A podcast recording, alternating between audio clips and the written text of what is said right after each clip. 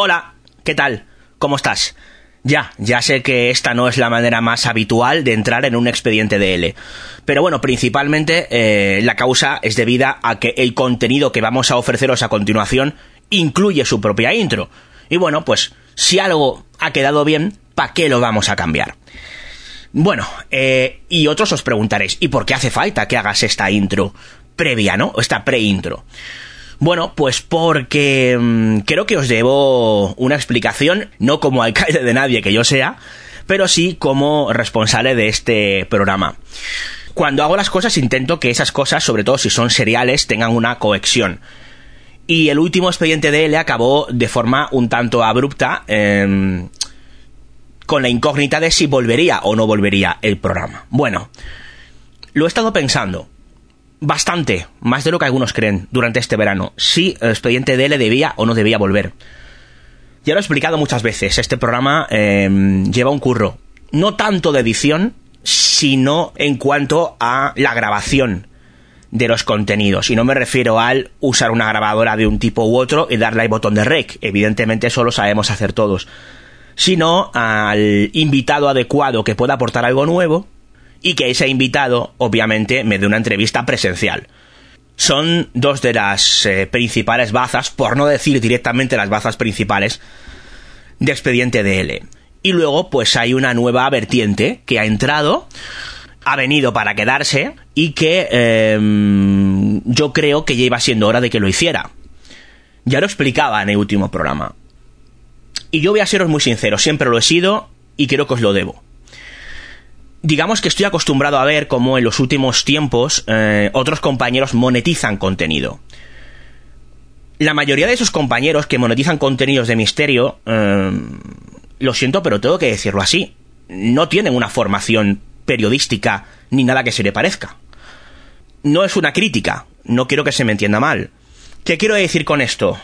Que yo, como periodista, licenciado por la Universidad Complutense de Madrid, cinco añitos me tiré en la facultad, eh, considero que mm, al margen de la titulitis, porque esto no va de titulitis, esto va de formación, y la formación se puede obtener de muchas maneras.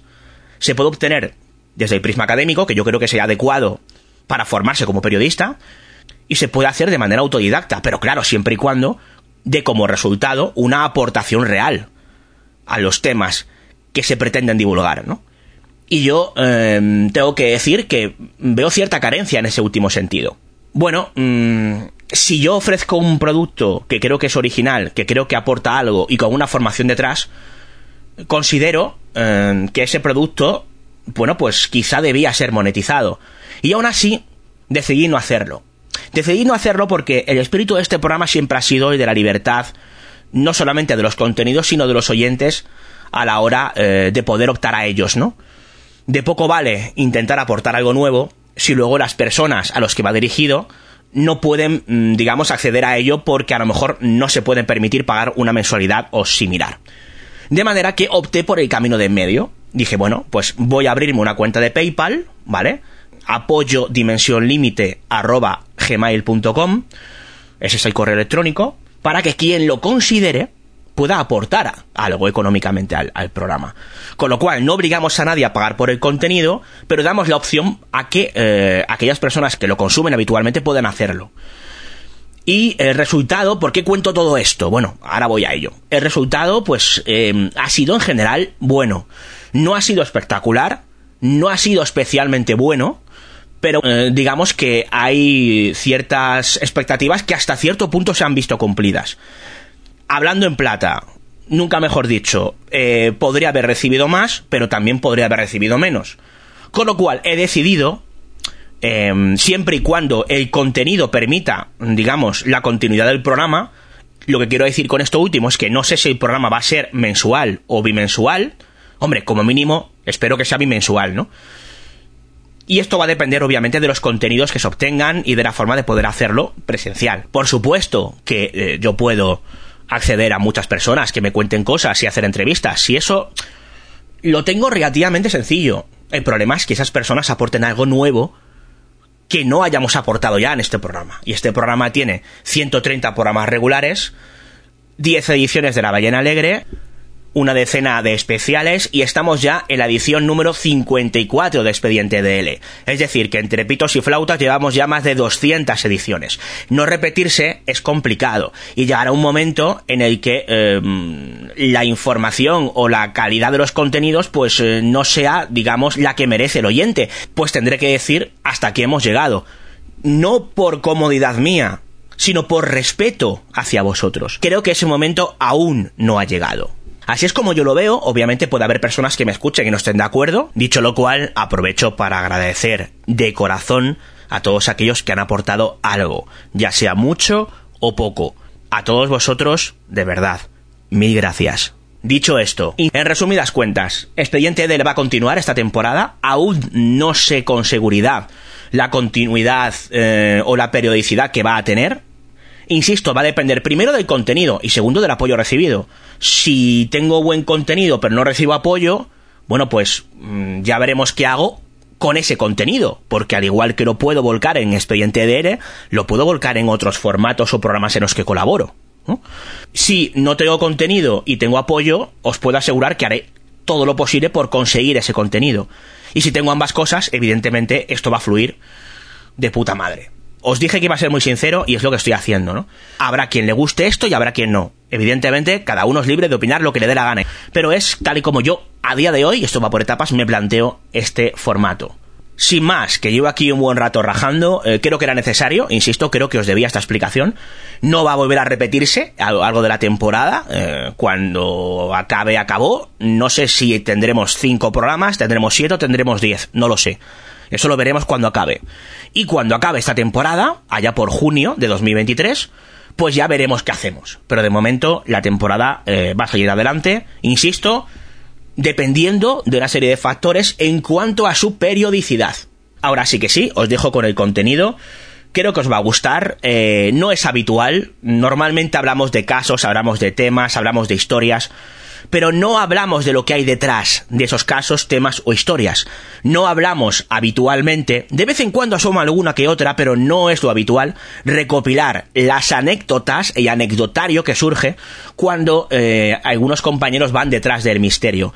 Y si hay un compañero que ha ido detrás del misterio de forma exponencial y que por tanto tiene montones de anécdotas, algunas que se han contado y otras que no, ese es Manuel Carballal. Y en un viaje, en un viaje en coche, le exprimí todo lo que pude y más para sonsacarle esas anécdotas. Os puedo asegurar que a los seguidores de Manuel Carballal y a los seguidores del misterio en general, el programa no les va a defraudar, insisto, siendo lo que es, que es un puñado de anécdotas, la mayoría, todo hay que decirlo, muy divertidas y otras eh, un tanto heavies, mm, para qué negarlo.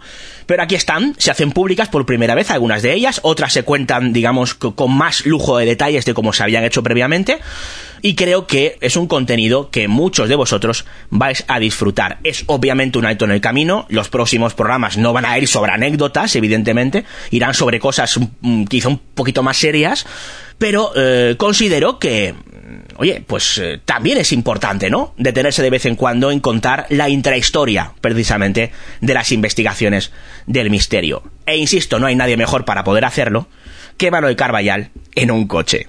Ahora sí que sí, os dejo con el contenido, de manera que, sin más dilación... El equipo de Dimensión Límite no se hace en medida alguna responsable de los comentarios vertidos por los invitados a este programa. ¿Han escuchado alguna vez aquello de que la realidad supera siempre a la ficción.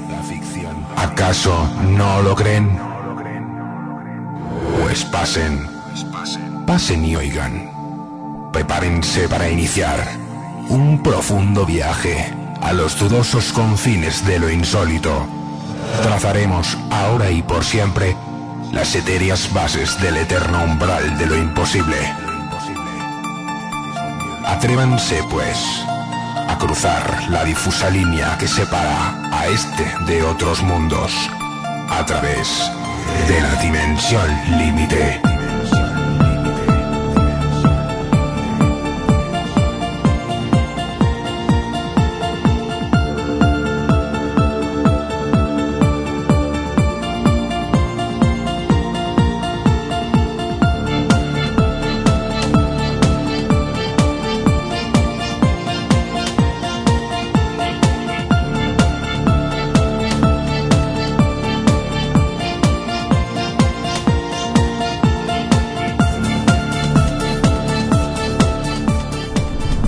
Hola, ¿qué tal? Bienvenidos, bienvenidas a una nueva edición de Expediente DL.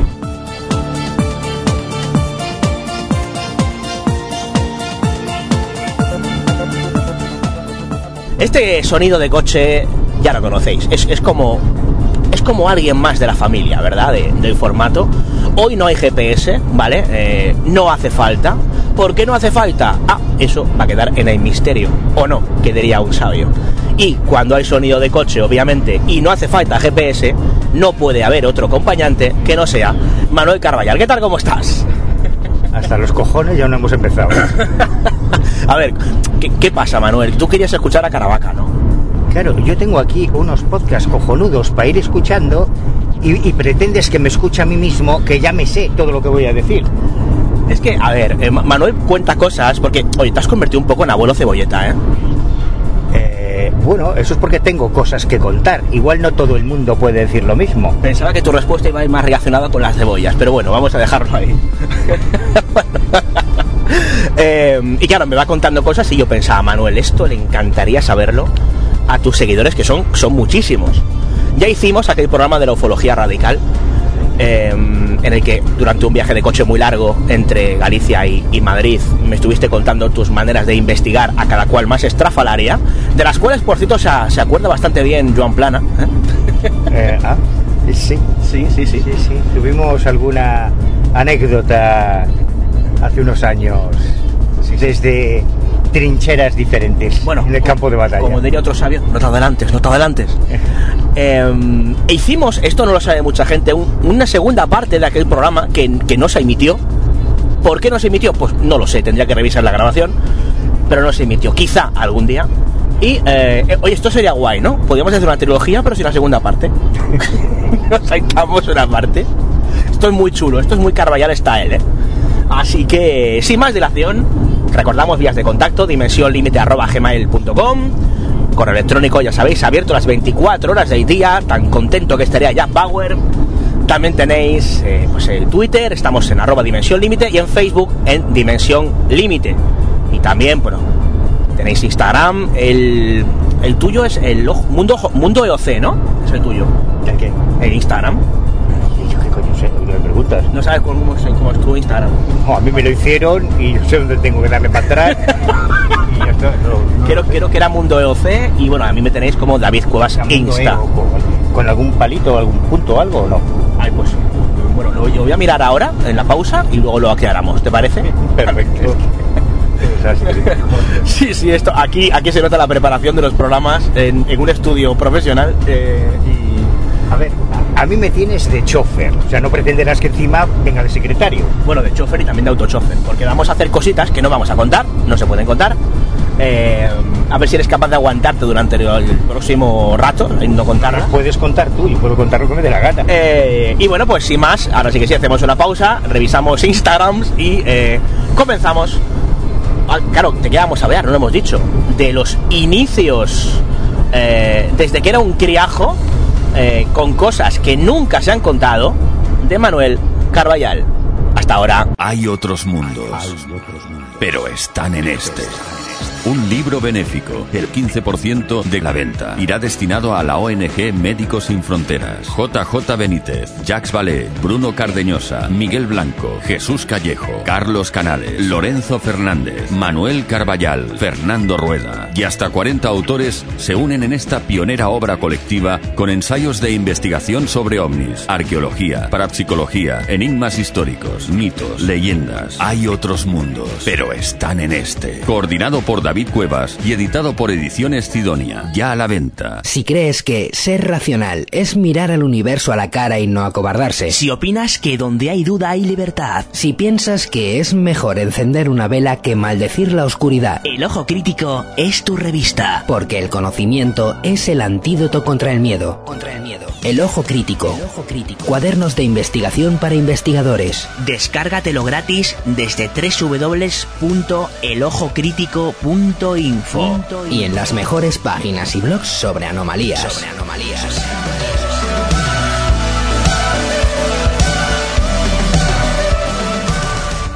Lo difícil de dejarte guiar por tu corazón es que a la gente se le olvida mencionar que a veces te conduce a vivir situaciones que no deberías vivir.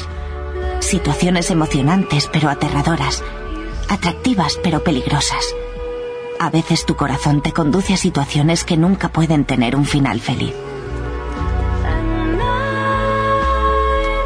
Y eso no es lo más difícil. Lo más difícil es que cuando te dejas guiar por tu corazón, abandonas todo lo que es normal. Te sumerges en lo desconocido.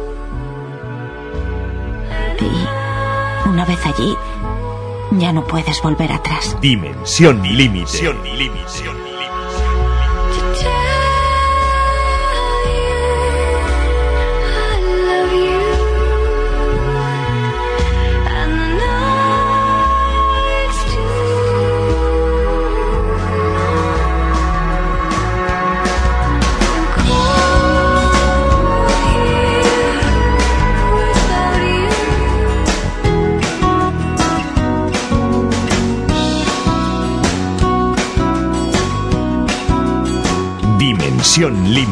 He muerto y he resucitado. Con mis cenizas un árbol he plantado, su fruto ha dado. Y desde hoy algo ha empezado.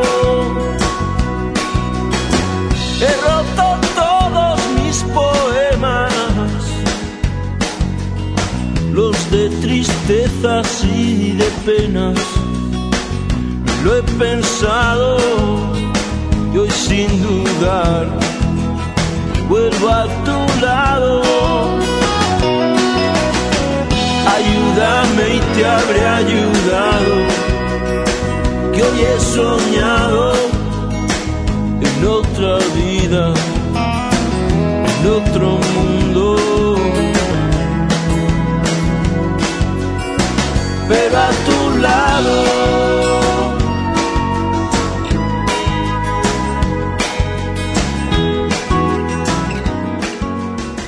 Bueno, pues eh, aquí seguimos, confirmamos, hemos revisado y efectivamente el Instagram eh, en el que podéis localizar a Carballal para decir los libros tan interesantes que escribe, para pasar de vuestros casos o para insultarle, es Mundo EOC. Eh, y también aprovecho para decir que tenéis una cuenta de PayPal abierta para aquellos que queráis colaborar con el programa. Cuenta de PayPal, correo electrónico apoyo dimensión límite gmail.com. Eh, y bueno, pues eh, dicho lo cual, eh, vamos a empezar. Eh, Manuel, tienes que decir aquello de yo nací un día. Esto es interesante porque se podría desvelar tu edad auténtica. Es que no, no me acuerdo porque era muy pequeño. No, no recuerdo nada de ese día, ni de los sucesivos. Bueno, Es puedes decir al menos el día. Quizá debería, debería someterme a una hipnosis regresiva. Ni siquiera es capaz de decirme el día. Sí, sí. Yo nací el 24 de junio de 1947, que es la fecha que tengo en mis redes sociales, y no entiendo cómo a estas alturas hay gilipollas que me, ce- me, me da- me desean feliz cumpleaños un 24 de junio. ¿Estamos tontos o qué? Bueno, oye, yo conozco a alguna persona que cumpleaños ese día. Ya, pero todo el mundo sabe qué día es. Y además yo todos los años digo, hoy se celebra el 70 aniversario del fenómeno OVNI, el 65 aniversario, que es en lo que nacimos al mundo real los investigadores, creo yo. Bueno, pues no hemos conseguido saber la edad real de Manuel Carballal, pero bueno, yo eh, no cejaré en el intento. Em, Es fácil. Yo, eh, hay pruebas irrefutables de que en un nodo de 1964 yo ya aparentaba veintitantos años de edad. Así que calcula. no me digas que eres un vampiro como el de Pontevedra. Eh, sí, bueno, como los de... Un no muerto. Como los de Crepúsculo, más bien, que somos más... Sí. Tenemos más glamour. No te pega mucho ser a ti un vampiro de crepúsculo, ¿eh? Nah, a mí me pega más ser el hombre lobo. Roma Santa, de Crepúsculo. Vale, no voy a quitarte la camiseta para comprobarlo. Aunque seguro que a más de un oyente le encantaría esto. Vamos a encauzar esta entrevista. Qué bueno. Eh, Oye, eh, Manuel, el primer recuerdo que tengas ¿De qué? de los primeros años. Esto que digas, ostras, recuerdo con, no sé, dos años, cinco años, no sé, una cosa que imagino que no será muy trascendente, pero el primer recuerdo que se te venga a la cabeza. Hostia. Es que fíjate, yo, claro, como estamos hablando de misterio, yo estoy focalizado ya en el tema del misterio, no, no he pensado... Es que... Bueno, venga, pues el primer recuerdo que te venga relacionado con el misterio. Pues el, el primer flash que me ha venido... Anda, pues está el GPS. Yo, claro, llevaba callado tanto tiempo que ni me acordaba. que llevamos buen rato dando vueltas como gilipollas. Eh, pues yo recuerdo con mi amigo Alberto Gómez Creo, que era vecino. Creo es el apellido. O creo, ok, No, no, estoy seguro de que era Alberto Gómez Creo. Vale, vale. Pues Alberto Gómez Creo y yo, eh, sentados en una especie de banco debajo de su torre en la Avenida de Monelos, era vecino, y hablando de temas de misterio, de psicofonías, de ovnis. Estamos hablando de principios de los 80, éramos unos críos. ¿Qué años tenías tú más o menos? Joder, es que no me acuerdo. No lo sé, pero éramos, nosotros fundamos un pequeño grupo. Inicialmente éramos cuatro. Bueno, primero éramos dos, Alberto y yo. Luego fuimos reclutando a otras víctimas, eh, algunas, todos vecinos del barrio. Quizá la única que les pueda sonar a alguno de los oyentes es Roberto Carlos Mirás, que es de aquella época, aunque él se unió un poco más tarde y oscilábamos entre los 13, 14, 15, 16 años, yo diría que entre los 13 y los 16 el arco, porque llegamos a ser con el tiempo hasta más de 30 eh, miembros del grupo juvenil de investigación Verne. Eh, perdón, Fénix. El Verne era la, primera revista que hicimos. Y el grupo Fénix, pues eso, éramos un grupo de críos, de chavales, que con eso, con 14, 15 años, hacíamos ya las cosas que ahora señores talluditos de 50, como irse a hacer al tonto a casas abandonadas, para hacer psicofonías, a ver si ven fantasma, pues nosotros lo hacíamos con 13, 14 años. Ya tardaba la sección haciendo amigos. eh, Es que es la verdad, coño, es que nosotros empezamos así y yo entiendo que como pasatiempo, pues está guay. O sea, en vez de irnos a fumar porros o a meternos heroína, que es lo que estaba entrando en Galicia en los años 80, nosotros tuvimos una juventud, una infancia y una adolescencia sanísima y maravillosa porque elegimos otra droga, que era el misterio. Pero que vamos a hacer psicofonías en casas abandonadas no vale para nada. eh, ¿Necesitas el GPS? Eh, no. Quítalo. Pues le dan miedillo. Pero, pero, pero, pero, es la banda sonora de Pero la muy investigación pesado, de ya, campo. Pero, pero un- a cada 10 minutos, pero no a cada medio minuto, tío. Muy pesado. Quítalo, quítalo. Si no lo necesitas, si lo necesitas, sí. Pues mira, si lo necesitaba, que nos hemos vuelto a equivocar de carretera. Joder, tío. La madre. Pero es que no se puede, David, que no puedo estar conduciendo y haciendo un programa de radio, joder. Quita, el- quita el GPS, pues nos hemos pasado la salida. Me cago en la puta. Pues pues- ahora, ahora sí que vamos a tardar un huevo. Joder, macho. Joder, qué desastre, macho, de verdad, qué desastre. Bueno, ¿seguimos o esperamos a que encuentres el desvío? o- Lo mismo. Vale, ve- vale, bueno. El GPS que te dice. Que demos la vuelta. Vale. Que vamos en dirección contraria. Ok. Bueno, Manuel, eh, es oficial. eh, creo que nos hemos perdido. Qué raro. Qué raro. nos hemos pasado la salida. Eh, bueno, psicofonías, las cosas que hacías de juventud y demás. Me has contado algunas cosas antes interesantes. Eh, ¿Cómo os nutríais de la información local? Qué cabrón. pues eh, digamos que nuestros archivos de prensa comenzaron a... Bueno, yo no, yo recuerdo la primera noticia que yo tengo en mi memoria, en un periódico, relacionada con estos temas, casualmente era una noticia sobre ovnis, que no era el tema que a mí me interesaba, por lo menos hasta el año 87, ahí ya me cambió la vida, pero antes, toda la época anterior, me interesaba más lo paranormal, pero el año 87 en casa de mis abuelos, también en La Coruña, es un poco escatológico, ¿no? Casi. Venga, venga, ah, ya que has empezado, no, no te cortes. Bueno, es que es la verdad. A ver, yo vengo de una familia muy humilde y mis abuelos eran más humildes aún. Entonces ellos tenían la costumbre, como la mayoría de la gente que vivió la posguerra, de la guerra civil, de ahorrar en todo. Así que no compraban papel higiénico. Sino que reciclaban los periódicos, lo cual suele producir un cierto escozor eh, cuando acudes al baño. Pero a su vez, pues pero a su vez puede ser una fuente sorpresiva de información. Porque entre aquellos trozos de periódico yo me encontré una noticia que obviamente conservé, no, no utilizaste. no cumplió su destino, no, no, sobre unos pilotos que habían tenido un avistamiento de ovnis en Canadá, creo. No recuerdo exactamente en qué año. Y esa es la primera, el primer recorte de prensa, digamos, que inauguró mi archivo. Y después, cuando montamos el grupo Fénix, nos reuníamos en un lugar que todavía existe, yo estuve hace poquito allí, hay de hecho una foto memorable en el cuaderno de campo número 6, en encuentros cercanos del tipo 4, en, es- en una escalera que había al lado de la churrería Núñez, justo detrás de los nuevos ministerios de La Coruña, que era donde nos reuníamos para, para hablar, para charlar, para tener nuestras tertulias sobre ovnis. Y cuando... Principalmente sobre ovnis o era sobre... Eso no, fundamentalmente sobre parapsicología, pero que había, había compañeros en el grupo que les gustaba el tema de los ovnis. No, no era mi caso. No era tu caso, de hecho ya lo contó Javier Sierra cuando hicimos esa entrevista conjunta, que era más de ovnis y tú de parapsicología cuando eras Bueno, 15 añeros. ¿no? Yo era más de tema de milagros, de mística, de lo que tuviera que ver con la religión, eh, pero claro, por, por, por defecto de, de lo paranormal, de los prodigios, curanderos, eh, estigmatizaciones, levitaciones, estas cosas. El caso es que cuando nos reuníamos a principios de semana o todavía nos llegaba la paga que nos daban nuestros padres del domingo anterior, entrábamos dentro de la churrería Núñez para tomarnos un chocolate o, o una Coca-Cola o lo que fuera. ¿Esto dónde estaba?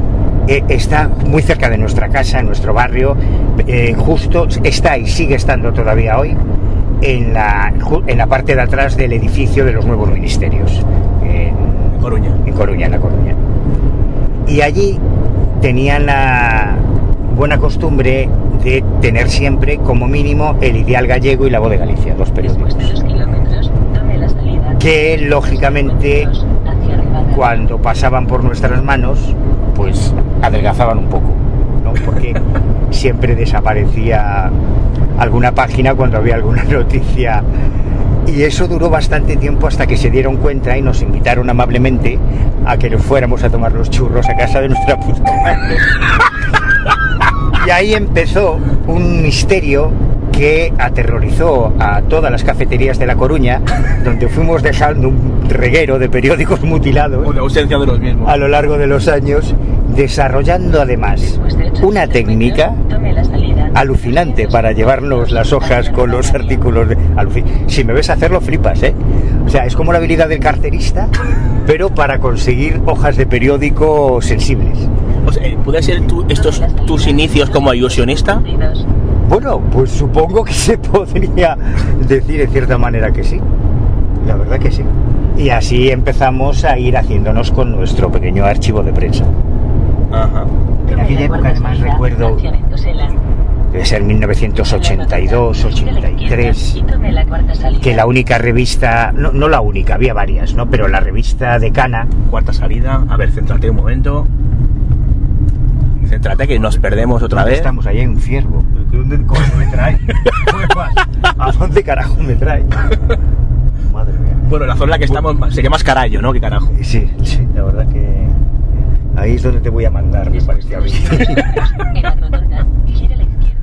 Bueno, pues que en aquella revista, en aquella época la revista relevante era Karma 7.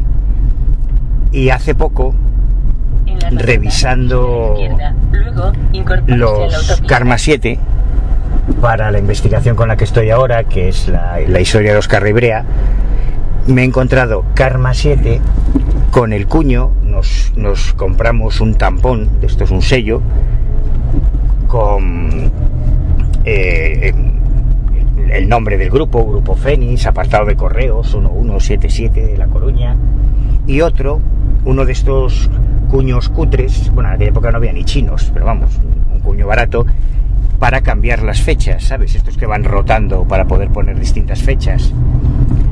Entonces tengo todos los libros y las revistas de aquella época con la fecha en que nos llegaban, del año 83, año 84, que, que a mí ahora me, me inspiran mucha ternura, ¿no? Porque fueron nuestros inicios en el misterio.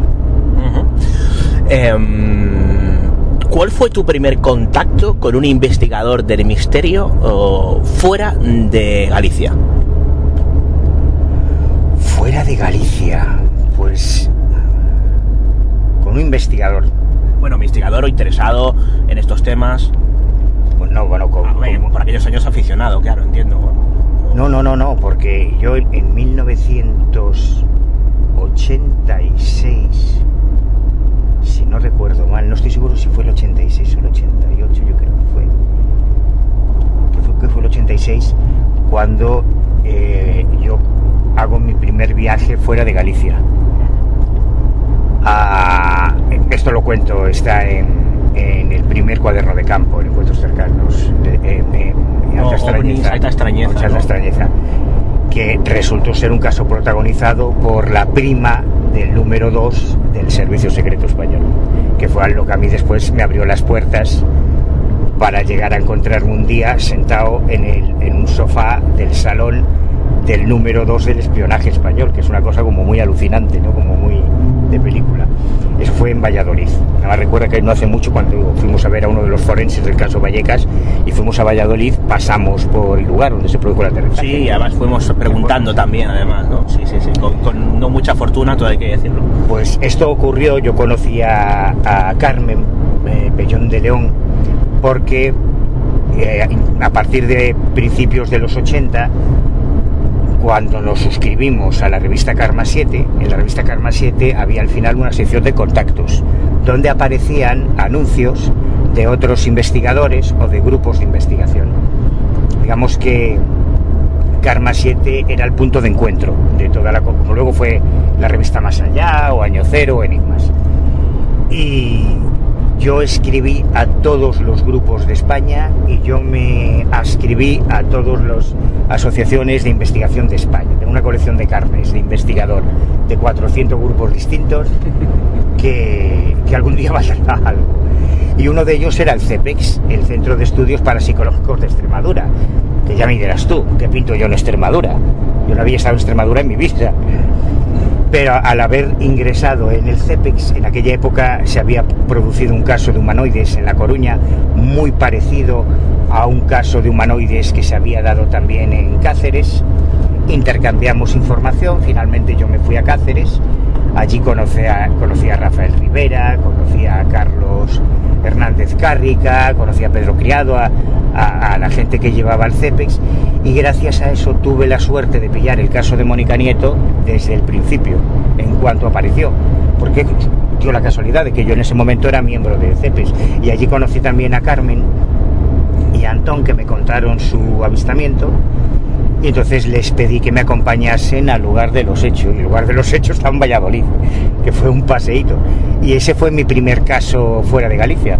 Antes en Galicia hubo muchos más, claro. Hablando de casos, tu primer congreso también fue en Extremadura, ¿no? Sí, mi primer congreso fue en el año 88, que eso ya son palabras mayores, porque por alguna razón, yo creo que porque me veían como mascota, ¿no? Veían, ay, el chavalito este, el gallego, qué simpático, jiji. Además, claro, ¿Qué tiempos aquello? No, y qué ridículo, tío, porque yo le cogía una americana a mi padre para parecer mayor, esto lo hacíamos mucho los de mi generación, nos poníamos una corbatita, parecíamos mormones o, o, o, o de, del Opus Dei. Para parecer serios, ¿no? Claro, para parecer serios y mayores, cosa que no solíamos conseguir. Y las fotos de aquella época son bastante lamentables. Pero en ese primer congreso al que yo, el que yo participo como ponente, claro, para mí fue una experiencia flipante porque estaba sentado en una mesa delante del público con José María Casasuguet, con Alfred- Alfredo Bonavida Estupilla, el doctor de física, con Germán Dargumosa, con Rafael Rivera y con Gabriel Carrión. Y luego ahí en una esquinita estaba el chavalito, el, el niño, ¿no? Y, y a partir de entonces, Oye, hay una anécdota que me, me hace mucha gracia. eh, ¿Cómo se llamaba el grupo que organizaba el congreso? eh, no, el grupo que hizo el congreso fue el CEPEX, el Centro de Estudios Parapsicológicos de Extremadura. ¿Y cómo se llamaba la... eh, ¿Tú dices lo de Barroso? Sí. No, pero eso fue otro congreso. Eso- Es que yo fui a muchos congresos a Cáceres. Eso fue unos años después que organizaron un congreso y era, ¿cómo se llamaba el grupo? tío? CENE, el grupo CENE. El grupo CENE, sí. El que era el de, el de Barroso, ¿cómo se llama? Julio Barroso. Julio Barroso, sí, sí. Pero que era todavía más joven que yo, cuando lo conocí, vamos. Y, pero eso fue unos años después, ¿eh? ¿Y cómo, y, y cómo fue la, la ¿Por qué se llama Grupo Cene? Por la carta CENE. Yo, explica, explica eso, explica. No, no, es que se llamaba CENE. Yo todavía conservo unas placas, o sea, unas chapas y unas pegatinas que nos dieron. Y, y ahí ponía grupo CENE, Z-E, creo que dos Ns, no estoy seguro, y una E. Te hablo de memoria, ¿eh? igual la estoy cagando. Pero era grupo CENE, y entonces, claro, cuando le preguntábamos, ¿pero qué es esto de grupo CENE? A, a los chavales de allí que estaban en el grupo con Barroso, pues dicen, claro, el grupo CENE, el CENE, de la carta CENE, ya sabes. Se había comido una R. Bueno, nosotros somos el grupo Verne. Em, hablando de grupos, eh, volvemos a Fénix. ¿Qué pasó cuando decidisteis tener por vuestra cuenta propia una sede? Ay, a ver, éramos muy críos y, y- muy ilusos. Y cuando ya el grupo empezó a crecer, ya hicimos nuestros propios carnés de investigador, ya empezamos a publicar una pequeña revistilla a fotocopias, un fanzine que se llamaba Verne, la revista Verne, y entonces nos faltaba un local, un local donde poder tener nuestro laboratorio de investigación paranormal. Y, y claro, evidentemente un grupo de estudiantes, unos críos que no teníamos un duro, pues no teníamos recursos para pagar un local. Así que recuerdo que un día, creo que fue Angus, el que vino muy emocionado, Después de 200 metros, Angus o Bruno, no me acuerdo, eh, Alabao, eh, no, Carra- no Carrillosa. Y vino muy entusiasmado diciendo que había visto en la calle Europa de La Coruña, cerca de la avenida de Sardiñeira, un local abandonado. Y efectivamente, había un edificio de reciente construcción que tenía en los bajos un local, un local, pues que algún día alguien iba a convertir en un comercio, pero que no había hecho nada. Y yo, la verdad es que no sé muy bien qué se nos pasó por la cabeza pero lo tomamos de ocupas directamente. Llegamos un día, compramos en una ferretería un candado, le metimos el candado a la puerta y inauguramos formalmente el laboratorio de parapsicología del Club Juvenil de Investigación Fénix. Y la verdad es que nos duró, era un local además de dos plantas, era sótano y planta baja. Ahí hicimos muchas pruebas con las cartas Zener, con R, Hicimos experimentos de fitometarquia, de radiestesia, de... hicimos psicofonías. La única psicofonía que a mí me consta auténtica la conseguimos allí, por cierto. Digo que me consta porque es la que hice yo. La, la famosa Laco. La famosa, sí. Oye, ¿quieres que la escuchemos? Ostras, esto no te lo esperabas. Bueno, eh, eh, pon en contexto, ¿qué pasa ahí? Sí, pues uno de nosotros al salir del colegio, eh, la mayoría estábamos en EGB, alguno estaba haciendo BUP o, o- o en el instituto o en FP, pero bueno, que éramos gente muy joven y al salir del colegio, del instituto, pues solíamos siempre varios miembros del grupo reunirnos allí para, para eso, para jugar a los investigadores, porque la verdad es que no investigamos una mierda. O sea, a nivel útil no, no, no hacíamos gran cosa. Pero un día eh, teníamos un caso de un avistamiento ovni y eh, uno de los compañeros, José Antonio, que era un poco mayor que nosotros, debía tener ya 17, 18 años, a él que lo que le molaba era la hipnosis, ¿no? Entonces él había estudiado hipnosis, había hecho experimentos con sus hermanas, porque no había tenido más colegios de Indias, vamos, que tenía la experiencia como hipnólogo que tengo yo como piloto de caza de combate, vamos. Y entonces eh, se le ocurrió que podíamos someter al testigo de un avistamiento ovni a una hipnosis regresiva, a ver si salía algo.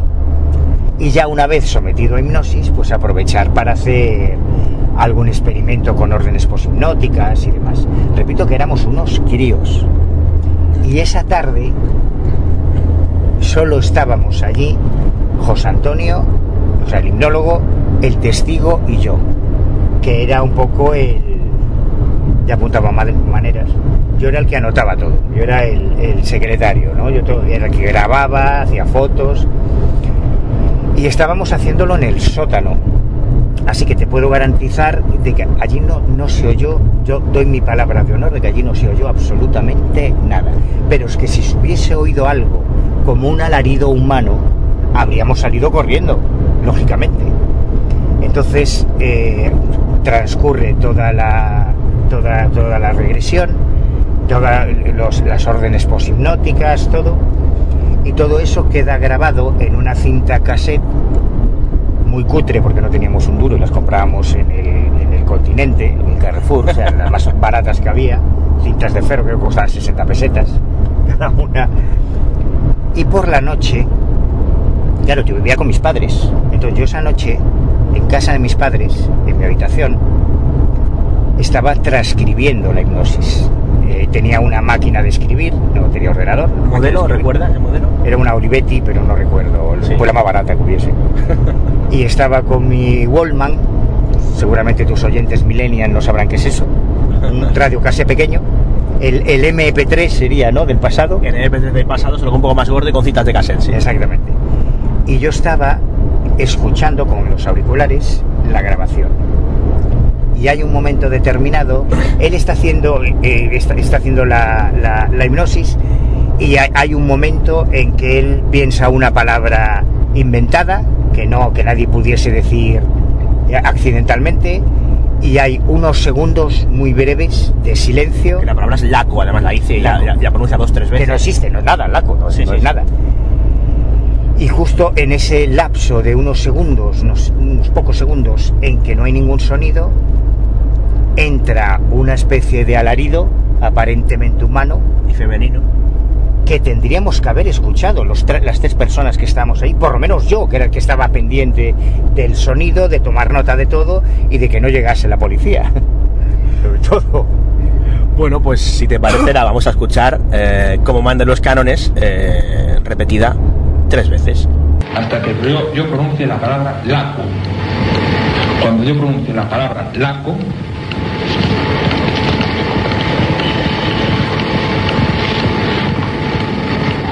tu brazo volverá a la normalidad. Tu brazo volverá a la normalidad. Tu brazo volverá a la normalidad. aquí no hay nada que interpretar, no hay ningún mensaje, es un grito. Y si, si alguien entiende algo, pues estupendo, porque no hay ningún. Oye, pedazo alarido, ¿eh? Sí, sí, sí.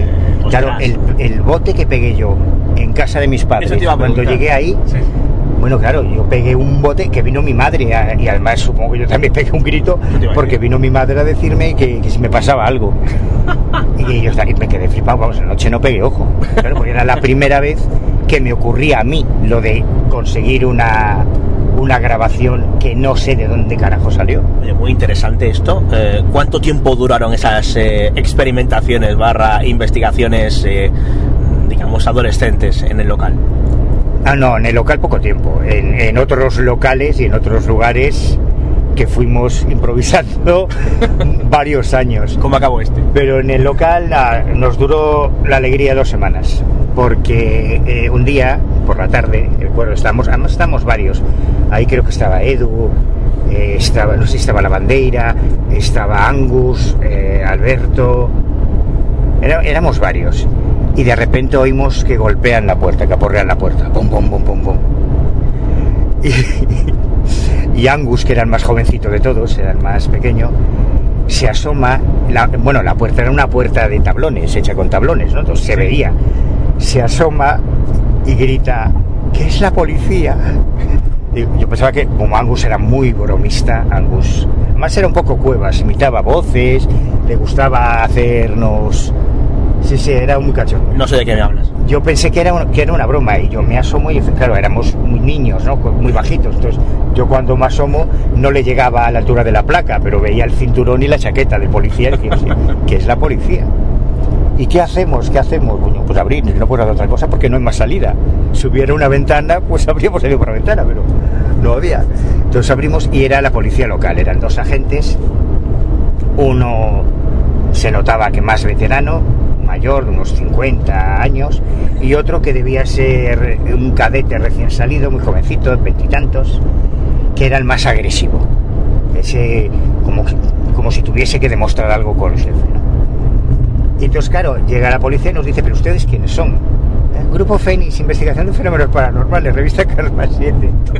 Pero ¿y eso qué es lo que es? ¿Una secta? Nos dice, no, no, que investigamos fenómenos paranormales. Y le sacábamos la revista Karma 7, los ejemplares que teníamos ahí. Mire, mire, Karma 7. Y pero esto lo saben vuestros padres. Entonces nos echan una bronca, claro, estaban flipando porque alguien había denunciado que había unos ocupas muy raros que se habían metido en el, en el local y empezaron a hacer un registro. Claro, nosotros cuando íbamos a, a casas abandonadas, mira, me estoy acordando de anécdotas muy chulas, ¿eh? Eso está bien. muy buenas. Eh, por ejemplo, en la casa del Seijal, que era, todavía conservo alguna foto, era un palacio, no sé cómo... tú imagínate, la casa de Amityville, pero dos casas de Amityville juntadas por una nave central. Joder. Espectacular. O sea, la pillan los del Urbes ahora y no salen de ahí en tres años. Antes de, de meternos con otra, eh, cuenta cómo acaba esto. Bueno, es que eso voy.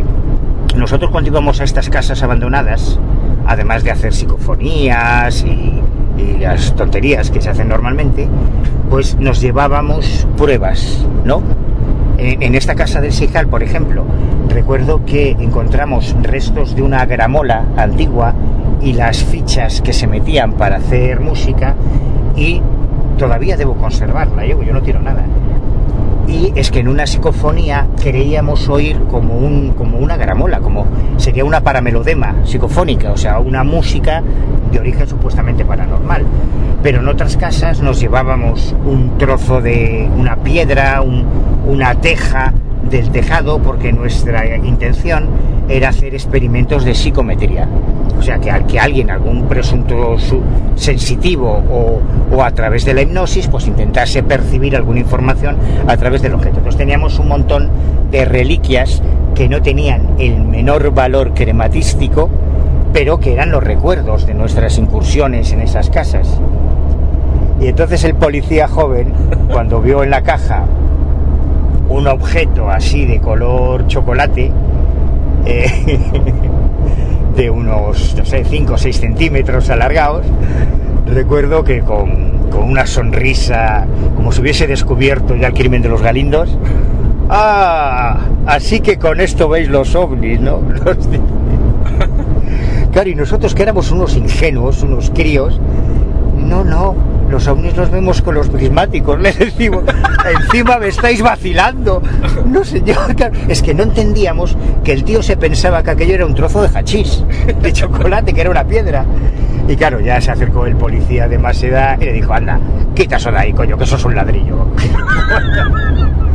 Pero bueno, aún así nos echaron, lógicamente, tuvimos que desalojar nuestra primera sede, con gran dolor de nuestro corazón.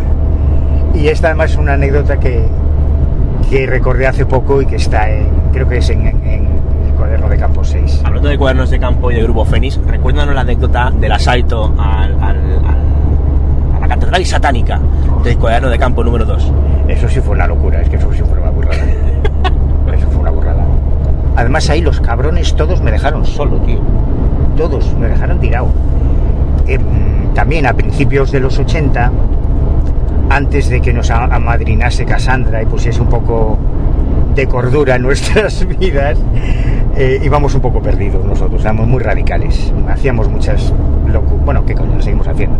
La verdad es que tampoco nos hemos reformado mucho. Tampoco sé de qué me hablas. Pero en el, en- a principios de los 80 eh, tuvimos nuestro primer contacto con el mundo del satanismo, cuando una pequeña iglesia de La Coruña, la parroquia de los Santos de Nuestra Señora de Fátima, Nuestra Señora de Fátima fue, eh, fue profanada. Entonces, lo típico, entraron unos gilipollas que iban de satanistas, dejaron una- unas pintadas blasfemas, le pusieron un pene a la Virgen y le dieron la vuelta al crucifijo, bueno, gamberradas, ¿no? En el nombre de Satán. Pero para nosotros aquella noticia era como si hubiésemos descubierto la familia de Charles Manson en La Coruña. O sea, imagínate, para aquellos críos aquello era, era un reto. Entonces nos pusimos a investigar y descubrimos, cuando estuvimos hablando con los vecinos, que yo me imagino que tenían que flipar cuando llegaba el grupito de chavales con la- las cámaras aquellas que regalaban con los conflex, con los cereales y con la, grabadora de casete ahí. Grupo Fénix, investigación de fenómenos anormales. Eh, venimos por lo del satanismo. Bueno, el caso es que al final nos señalaron un local, y esto sí es cierto, que parecía, parecía de una película de terror. O sea, nos dicen que sabían perfectamente quiénes eran los autores de la del asalto a la iglesia, porque era una gente muy rara que se reunía en un local que resultó ser una antigua fábrica de tabacos enorme, enorme, descomunal, iba desde una manzana a otra. Y cuando nos señalan el, lugar, pues vamos a ese edificio. No pudimos entrar porque estaba cerrado la puerta principal, la parte de atrás estaba tapiada con ladrillos y cemento. La puerta principal estaba cerrada con unas cadenas y unos candados enormes. Pero lo que sí vimos en la primera planta, en una ventana, de hecho en cultos satánicos hay varias fotos del edificio, aparecía una cruz invertida. Era un grabado, no era un dibujo, no era un graffiti, no era una pintada, era una lámina.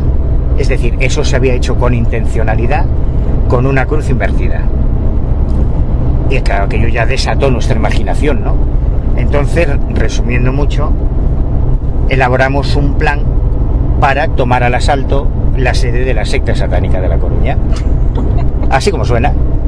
Y durante varios días, yo, joder, ya sé que son chiquilladas, pero yo me siento muy orgulloso porque durante varios días estudiamos el edificio, dibujamos unos croquis de dónde, por dónde estaba la vía de acceso más factible, a cuántos metros estaba de altura el montacargas, cuántos metros de cuerda necesitábamos. Eh, bueno, elaboramos un plan.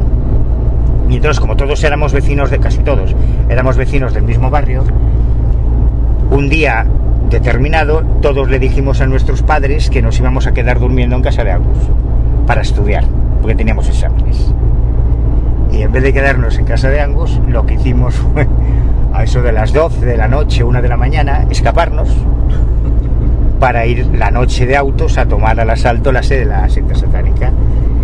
Yo recuerdo que venía esa noche Simón, si venía Simón tenía que venir la bandera, no, no recuerdo, al final éramos primero unos cuantos, pero a medida que se acercaba la hora de irnos al, eh, al lugar, eh, digamos que algunos habían recordado que tenían algo que hacer y se iban escaqueando, ¿no? No, no, pero estáis locos, claro, y si nos pilla la policía, claro, tú imagínate que nos llevan al calabozo, que se enteran nuestros padres. al final que recuerda que quedamos tres, los tres más zumbaos. Y nos vamos a eso de las 4, 4 o 5 de la mañana, ya muy tarde, nos vamos al edificio. Y cuando llegamos allí, claro, íbamos con las cuerdas de escalada, mosquetones, todo, las linternas, todo preparado. Y cuando llegamos allí, los muy cabrones me dicen, oye, pero tú, esto lo dices de verdad. O sea, tú dices que vamos a entrar ahí, que se supone que hay una secta satánica, y los cabrones no entraron. No me dejaron solo. Qué malas personas, ¿eh? ¿Cómo se les ocurre hacer Pues sí. semejante desfachatez? Así que eh, entré yo solo y, y fue súper interesante la experiencia. A mí me, me enseñó mucho sobre el miedo y sobre la sugestión. Porque claro, bueno, lanzamos la cuerda, ellos quedan pendientes de vigilar si pasa algún coche de policía o si algún vecino nos ve o lo que sea. Y yo entro por la parte de atrás del edificio con una linternilla de estas de petaca cutre, de las de antes, y con la cámara de fotos y no llevé nada, nada más. Y, y lo digo con, con cierta nostalgia, fíjate cómo era la mentalidad de aquellos niños, de aquellos Goonies, que yo recuerdo que había preparado hasta un botecito de agua, agua bendita, porque claro, por si se aparecía el demonio, ¿no? agua bendita, joder, bendita inocencia. Y al final me quedó todo en la mochila abajo, porque yo estaba tan acojonado, estaba tan, tan asustado, que subí con la linterna, porque era de aquellas que te fijabas al cinto, y la cámara porque la llevaba colgada a la espalda, si no... Sí, pues la linterna, Y como- no te marques una Alan Wake, complicado. Y cuando estoy dentro, me encuentro en una nave industrial inmensa, llena de columnas, que hacía que la de la linterna, claro, desplaza las sombras, ¿no? Entonces es súper interesante cómo es la mente humana, cómo esas sombras que se movían, claro, yo de repente veía allí demonios, veía a Astarot, a Leviatán, a Asmodeo, a Lucifer, a Belial, to- toda la corte diabólica yo la vi allí materializarse. Había unas cuerdas, claro, después averiguamos que había sido una fábrica de, de tabacos, o sea que aquellos serían poleas para transportar las cajas, pero yo veo unas cuerdas colgando del tejado y ya me imaginaba que ahí es donde ataban y torturaban a las jóvenes vírgenes que luego serían sacrificadas en la misa negra. Vamos, que ¿qué es lo que tiene ese tipo de cosas? Joder, que se te va la imaginación y ves lo que quieres ver. Lo que no fue imaginación es que me llevó un rato, estuve un buen rato dentro porque tuve que cruzar todo el edificio que repito, iba de una manzana a otra, era enorme. Más o menos a medio camino me encuentro un cuartito, como un dormitorio, en el que allí había dormido alguien, había una cama, probablemente sería un indigente, no lo sé, había unos sobres de correspondencia y unos periódicos que me llevé y que luego nos permitieron investigar la titularidad del edificio y, y investigar lo que era, por las fechas de los periódicos más o menos datar el año en el que estuvo operativo aquella fábrica, bueno. Pero lo que ya me alucinó es que me encontré en ese cuartito, donde había una pequeña cama, un recorte con un 666. Podía haber sido un 333, un 111 o un 421, pero era un puto 666. Y, y tengo la fotografía, la fotografía está, está incluida en el cuaderno. Puntos satánicos, ¿no? En tu segundo Claro, libro. Entonces ya me, me reafirmo que, hostia, esto no es una paja mental, aquí hay algo de aquí hay algo que tiene que ver con satanismo. Con lo cual ya la sugestión se dispara, porque yo ya me estaba imaginando que de repente entrase en un grupo de, de tíos con túnicas negras a tamer rituales para sacrificarme y sacarme el corazón y beberse mi sangre. Pero el caso es que llegué, yo a donde quería llegar era al otro extremo, de, a la otra parte, la parte delantera del edificio, al- a la sala donde estaba esa cruz invertida. Y llegué. Y era una sala enorme, había una especie de mesa muy larga, con restos de pintura, eh, varios objetos por ahí, y de repente, y esto te doy mi palabra de honor, David, de que ocurrió así, yo voy con una linterna en la mano, ¿no? Sí. y de repente bajo el haz de la linterna hacia el suelo, porque todo el suelo estaba lleno de cascotes en un edificio abandonado, y para ver por dónde piso, de repente en la misma sala donde está ese, esa cruz invertida, bajo el haz de la linterna y me encuentro la cara de un diablo siniestro mirándome directamente tumbado en el suelo y yo con mis pies encima de su pecho y pego un bote ahí descubrí que la levitación existe, porque yo creo que levité varios metros. Me caí de culo al suelo, se me cayó la linterna, se me cayó la cámara, me quedé a oscuras, aterrorizado completamente. Como pude, a tienta, recuperé la- la pila, la metí dentro de la linterna, recuperé la cámara y hice varias fotos de aquel diablo, que en realidad era una pintura, en una de unos dos metros de largo, un diablo con una especie de tentáculos en lugar de mano. También están las fotos en el, cuaderno de campo, en cultos satánicos. Y imaginé que ese sería el altar que en algún momento habría sido utilizado en, ese, en esa secta, que luego descubrimos que eran eh, los amigos de la Lucifer Frien, que estaban estudiando en Santiago, que los dirigía una tía, luego ya los ubicamos, ¿no? Pero eh, esa es nuestra aventura tomando al asalto la sede de una secta satánica en La Coruña. Luego empiezas a conocer a gente, eh, ya, ya lo comentábamos, ¿no? Y eh, quizá tu primer gran amigo de misterio fuera de Galicia fue Javier Sierra. Claro. En 1986, ya lo había hecho antes, Ah, ya había, porque ahora revisando todas las Karma 7 me he encontrado esas reliquias en la sección de contactos de Karma 7 por donde pasamos todos. Cuando digo todos, quiero decir todos, los de mi generación y las anteriores. Habían insertado anuncios en Karma 7 buscando gente que compartiese sus aficiones. Entonces yo había puesto un anuncio.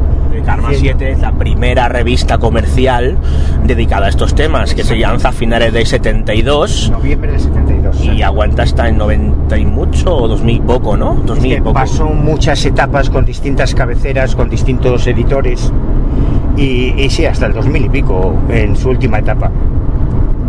Pues yo puse un anuncio en 1986 diciendo que era un chaval de La Coruña, que me gustaban los temas de misterio, bla, bla, bla, bla, y que buscaba gente que quisiera intercambiar puntos de vista o, o- o entrar en contacto.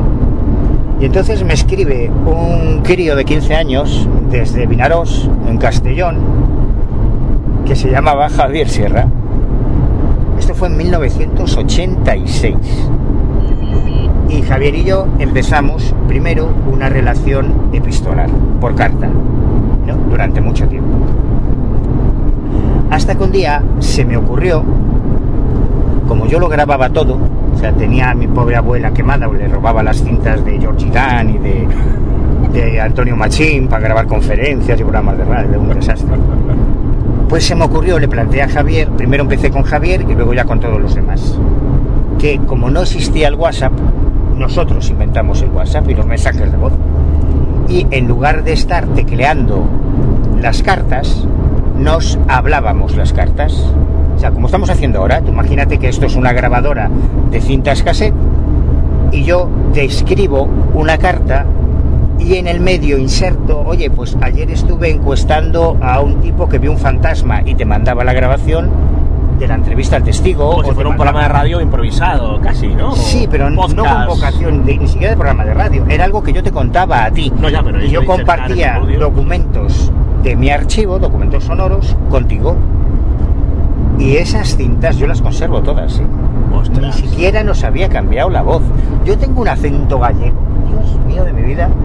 Claro, porque en algunos casos, eh, por ejemplo, si yo quería responder a una cosa que me había dicho Javier, yo le mandaba devuelto el fragmento de su comentario y luego ya le respondía.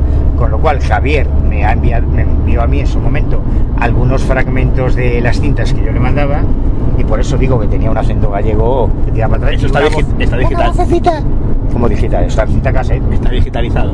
No, no, no, está en cinta cassette. Pásame un trozo. Lo escuchamos todos. Ah, pues, pues hay documentos memorables, ¿eh? Hay, por ejemplo, la Eh, primera entrevista... ¿Lo, lo tienes en, en Galicia?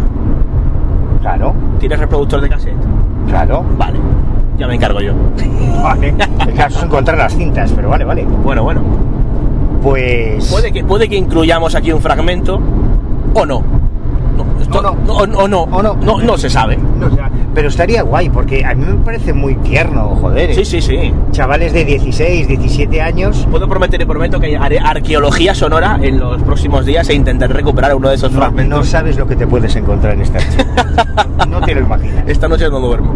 Entre el informe, la- entre el informe de lo- del caso de, de que tú y yo sabemos que tengo que Y tú revisar. eres, tú que eres un gran melómano, las músicas que nos poníamos, bueno, Ah, nos ponéis música. I- igual le retiras la palabra a alguien que yo que sé. sí, sí.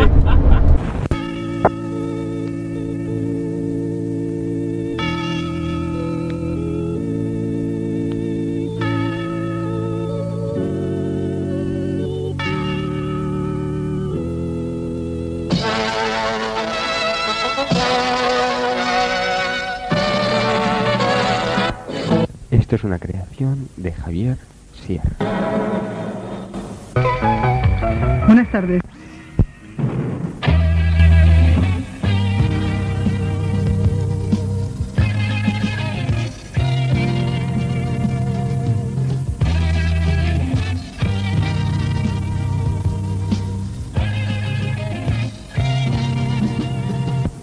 Una cinta de correspondencia de Javier Sierra año 1987.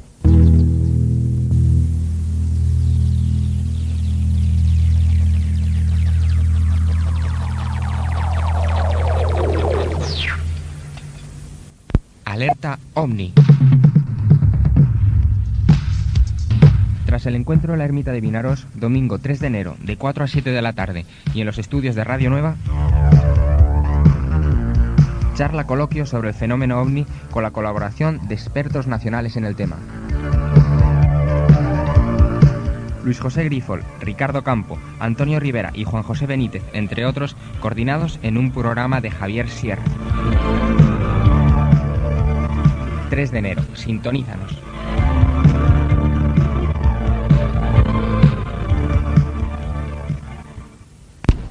Como siempre digo yo, las cuñas, la publicidad, ayuda siempre a recordar antiguos momentos. Y bueno, te he puesto un par de cuñas, eh, tres concretamente, de las que te he ido poniendo a lo largo de todas las cintas que he ido mandándote, etcétera. Y supongo que te habrá hecho recordar buenos momentos, otros, otras, otro tipo de grabaciones de las citas que te he mandado anteriormente, etcétera. Así que espero que por lo menos te haya hecho recordar esos momentos. Voy a terminar más o menos de decirte lo que tengo que decirte. Atención a lo que sigue. Los números que tengo de realismo fantástico, de los libros de realismo fantástico en Plaza Janés, son el 1, el 2, el 4, el 11, el 13, el 14, el 16, el 26, el 27, el 44, el 79, el 81, el 83, el 88, el 89, el 94, el 109 y el 113. Rebobina la cinta si quieres volverlos a escuchar. Y te dejo con la grabación que habría estas dos cintas. La grabación es la de feliz cumpleaños, así que eso mismo. Feliz vigésimo primer cumpleaños y adelante.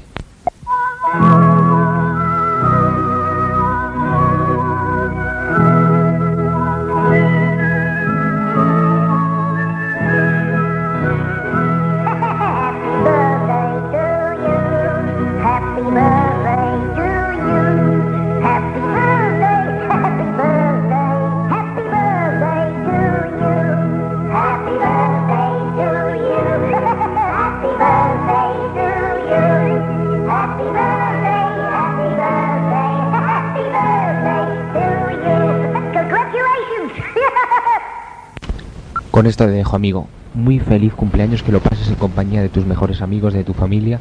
Y ya sabes que desde Vinaró, desde Madrid, desde cualquier sitio donde yo esté, tienes un amigo a tu disposición, un compañero, un hermano y en fin. Adelante. Me alegro muchísimo de que entres ya en la etapa de los 21 años y que, bueno, tienes por delante todo, todo un año para hacer cosas maravillosas, cosas grandes, incluso en la televisión gallega. Desde aquí, desde Vinaroz, desde aquí, desde Madrid, desde aquí, desde cualquier punto de España o del mundo, ya sabes que me tienes a mí, que soy tu amigo, tu compañero y tu hermano. Muchas felicidades, Tito. Muchísimas felicidades y que se puedan celebrar muchísimos años. Contigo y para siempre, Javier. Hasta luego.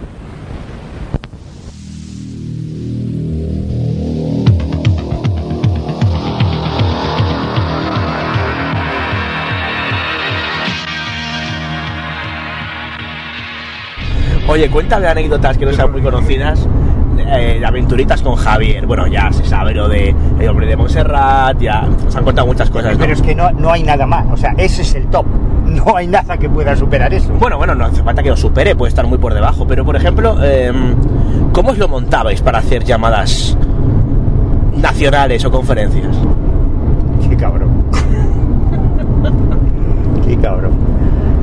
Eh, pues... Está prescrito ya, Manuel, está prescrito ya. ya. Eh, pues resulta que un día, claro, a ver, hay que situarse. Ah, En aquella época no existían los teléfonos móviles, solo existían los fijos. Y no había tarifa plana. Y una llamada telefónica costaba un dinero. Costaba un Y nos poquito íbamos- dinero a, a persona de tu ciudad, pero fuera de la ciudad era conferencia. No, no fuera, era un pastón, vamos, una cosa terrible. Y, y de hecho nosotros utilizábamos cabinas telefónicas que te tenías que ir con las moneditas, con muchas moneditas, porque aquello tragaba, tragaba y hay que echar moneditas. ¿Te acuerdas de tu número de teléfono fijo de aquella época? Sí, sí, sí. Eh, ¿Puedes decir sin el último número? A ver si te acuerdas. 981 29 93. Vale, sí, los dos últimos. 981 porque tenías que meter el prefijo de la ciudad. Pero ese teléfono ya no está operativo, entiendo. No, no, no. Vale, vale. Ya llovió. Entonces, una de dos, o usábamos las cabinas o teníamos que, a escondidas, sin que se enterasen nuestros padres, hacer uso del teléfono fijo de casa. Lo que significaba que a principios del mes que viene ibas a ganar una buena colleja cuando llegase la factura. Pero la providencia y la divina providencia que nos ha tratado también, a veces ponía a nuestro alcance pues, oportunidades y, y entonces pues no las podías dejar pasar. Pero yo preferiría que esto te lo contase Javier, que caiga sobre él la responsabilidad porque el invitado era él. Eh, no, bueno, pero tú también fuiste invitado una de las veces. Claro, pero yo ya había dejado mi factura la semana anterior. es que, a mí- claro, a ver, a mí me la pagaron porque yo era uno solo. Pero por mucho que quisiera no podía llamar a dos manos. Pero, a ver, la, anécdota es que a mí un día me llaman del programa 3x4 de Isabel Gemio, en televisión española, en Barcelona, en Cataluña, se hacía en Cataluña. Y, me pagan el viaje, buah, yo flipando en la tele, Isabel Gemio, claro, imagínate que era un mito erótico para los críos como nosotros de aquella época. Y cuando termina el programa, no lo debía hacer mal, parece que les gustó porque me dicen, oye, oye, qué guay, qué interesante, y tú no, eh, podrías invitar, eh, hablar de ovnis o recomendarnos a alguien que hablase de ovnis. Digo, ya, lo mío para psicología, pero tengo la persona que necesitas. Y le sugerí que llevasen a Javier Sierra. Y esa es la primera intervención televisiva de Javier Sierra, que yo la subí hace poco al canal del Ojo Crítico, está, está el canal. El canal está lo que salió en televisión, no lo que pasó después en el hotel. ¿Escuchamos un fragmentito de lo que pasó en televisión? Ah, vale, muy bien. Venga, va. Mi pregunta es, eh, me gustaría saber qué investigaciones ufológicas llevan a cabo en nuestro país. Gracias.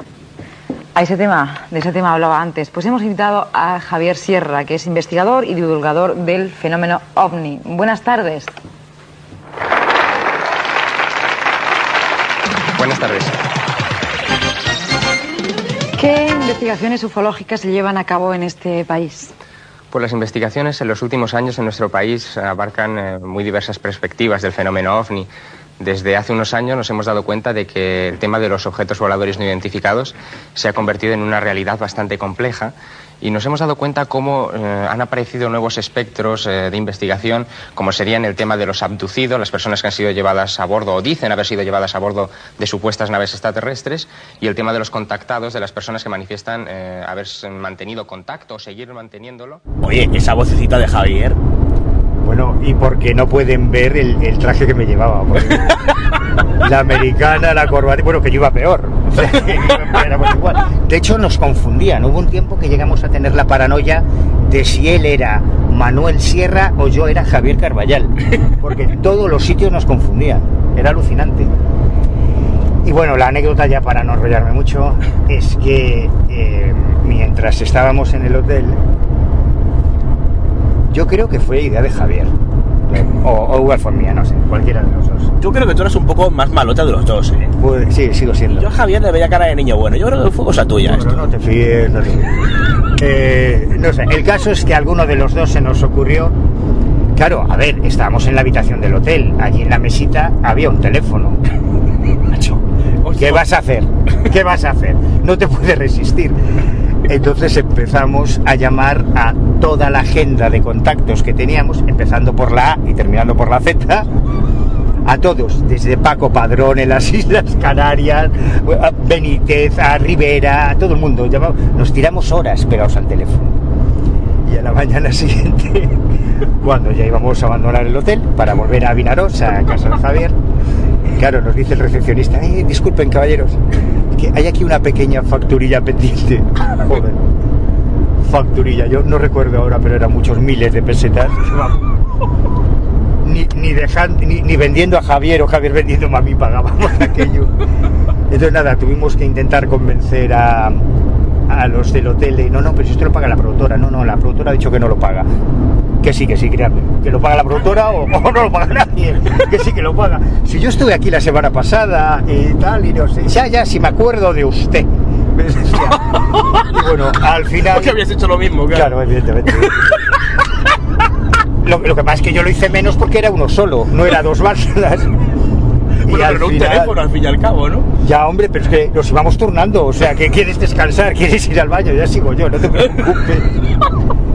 Bueno, yo creo que nunca, nunca se hicieron tantas llamadas desde aquella habitación. Y misteriosamente, no sé por qué, nunca más nos volvieron a invitar. al No, no, qué, qué curioso. Sí, no, no sé por qué. Seguro que Isabel Genio se echa de menos. Sí, seguramente se acordará todavía de la cuenta telefónica. Eh, cuéntame alguna anécdota parecida, eh, o bien con Javier o bien con otros compañeros que fueres conociendo. Tengo entendido eh, que había una especie de modus operandi para conseguir alojamiento en los congresos a los que invitaban a los colegas, ¿no? Ah, sí, sí, sí. bueno, esto se sigue manteniendo un poco, ¿eh? Esto, esto te lo No- tenía que datos, contar, pero... te lo tenía que contar Bruno, que es el que sufrió la peor experiencia en un congreso. Cuando a nosotros nos invitaban, nosotros éramos colegas, joder, o sea, éramos por encima de todo éramos amigos. Entonces siempre buscábamos la manera de que ninguno se quedase fuera, aunque no tuviésemos un puñetero duro.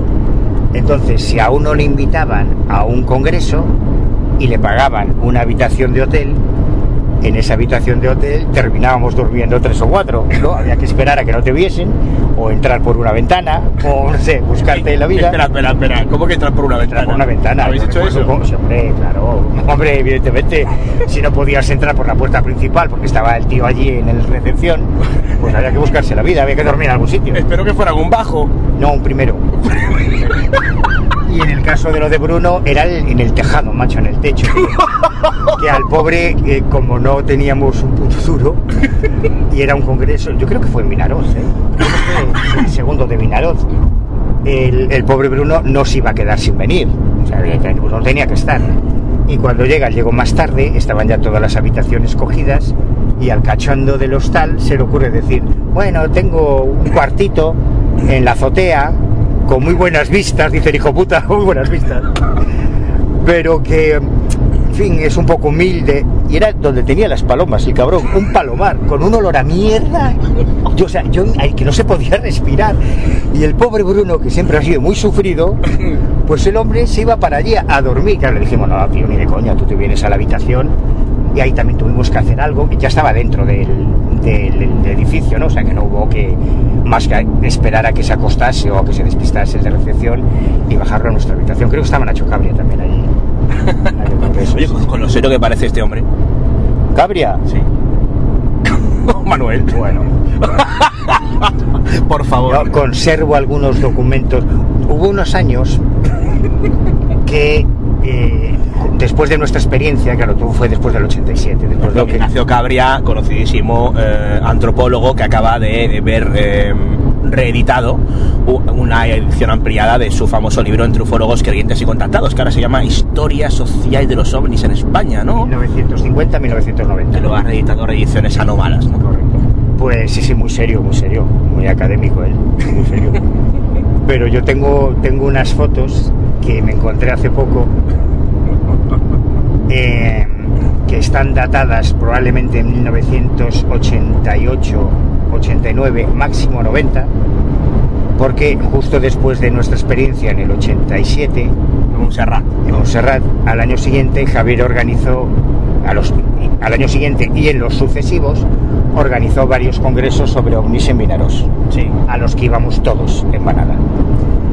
Entonces, como el presupuesto era muy ajustado, digamos que dejábamos eh, el hostal para la gente seria y respetable, para Antonio Rivera, y Rivera, para el padre Enrique López Guerrero, para la gente, en fin, Germán de Argumosa, Hermosa no sé si vino alguno de esos, Ah. no lo sé. Pero sí recuerdo a, a Jiménez del Oso, ¿no? que- Imagino que... de los de Vinaroz no. Ah, vale, De. Vinaroz que yo recuerdo, recuerdo a Próspera, es que por eso digo lo de la anécdota. Porque nosotros, los bandarras, nos quedábamos en casa de Javier. Javier tenía una, una casa, un chalet con bastante terreno, entonces tú ahí podías montar una tienda de campaña o dormir en el suelo. Y bueno, éramos críos, pues no había problema. Y tengo, y tenía una pequeña piscina. Y tengo unas fotos muy divertidas de Próspera Muñoz y Enrique de Vicente, de Nacho Cabria y Enrique de Vicente, haciendo gamberradas en la piscina, o Próspera dándole un masaje, a Enrique, o, o Nacho con una máscara de Masai africana, que, que es como un antropólogo, haciendo el indio, o sea, pues cosas que hacían los amigos, joder, normal, por muy antropólogo que seas. Eh, creo que de, de esto hablamos, eh, no sé si en el programa que hicimos con Javier o en aquella de la ufología radical, creo que algo comentasteis de, de las insospechadas, lo, lo que veían los pobres padres cuando se asomaban por la ventana, ¿no? Yo creo, mira, yo creo que los, los padres de Javier eh, siempre estuvieron, ahora más, claro, súper orgullosos de él. Porque, claro, tú piensas que ahora no, eh, es difícil contextualizar lo que ocurrió en España. Sobre todo lo, lo sufrimos más en Galicia en los años 80, cuando España se convierte en la puerta de entrada de la heroína. Algo comentabas y, y empiezan a morir en serie chavales, adolescentes, casi niños, por toda España, por culpa de la mierda de la heroína.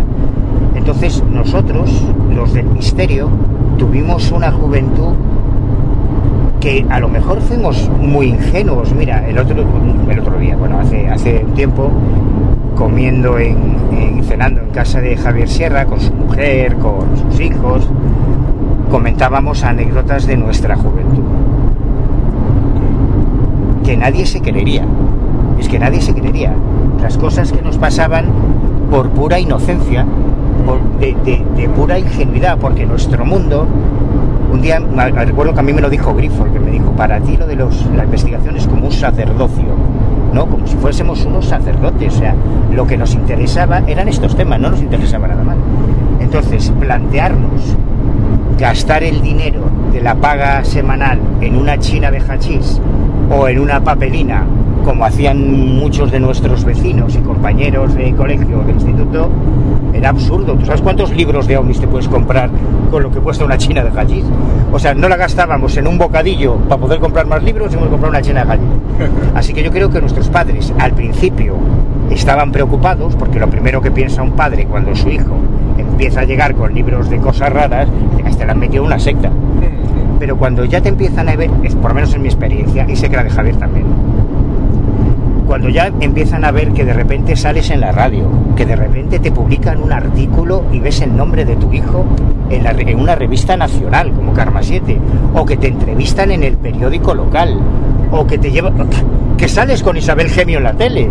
Estaban orgullosísimos, claro. En una época en la que no todo el mundo salía en la tele y que, y- y que cuando salía todo el mundo le reconocía por la calle. Ahora hay tropecientos canales y plataformas, pero en aquella época solamente había dos canales, ¿no? Claro, yo, yo recuerdo... Bueno, en aquella, en aquella ya empezaba a haber más, ¿no? En 89 empiezan las privadas, bueno, por ahí andaba la Sí, cosa, por ¿no? ahí. Esa es la época.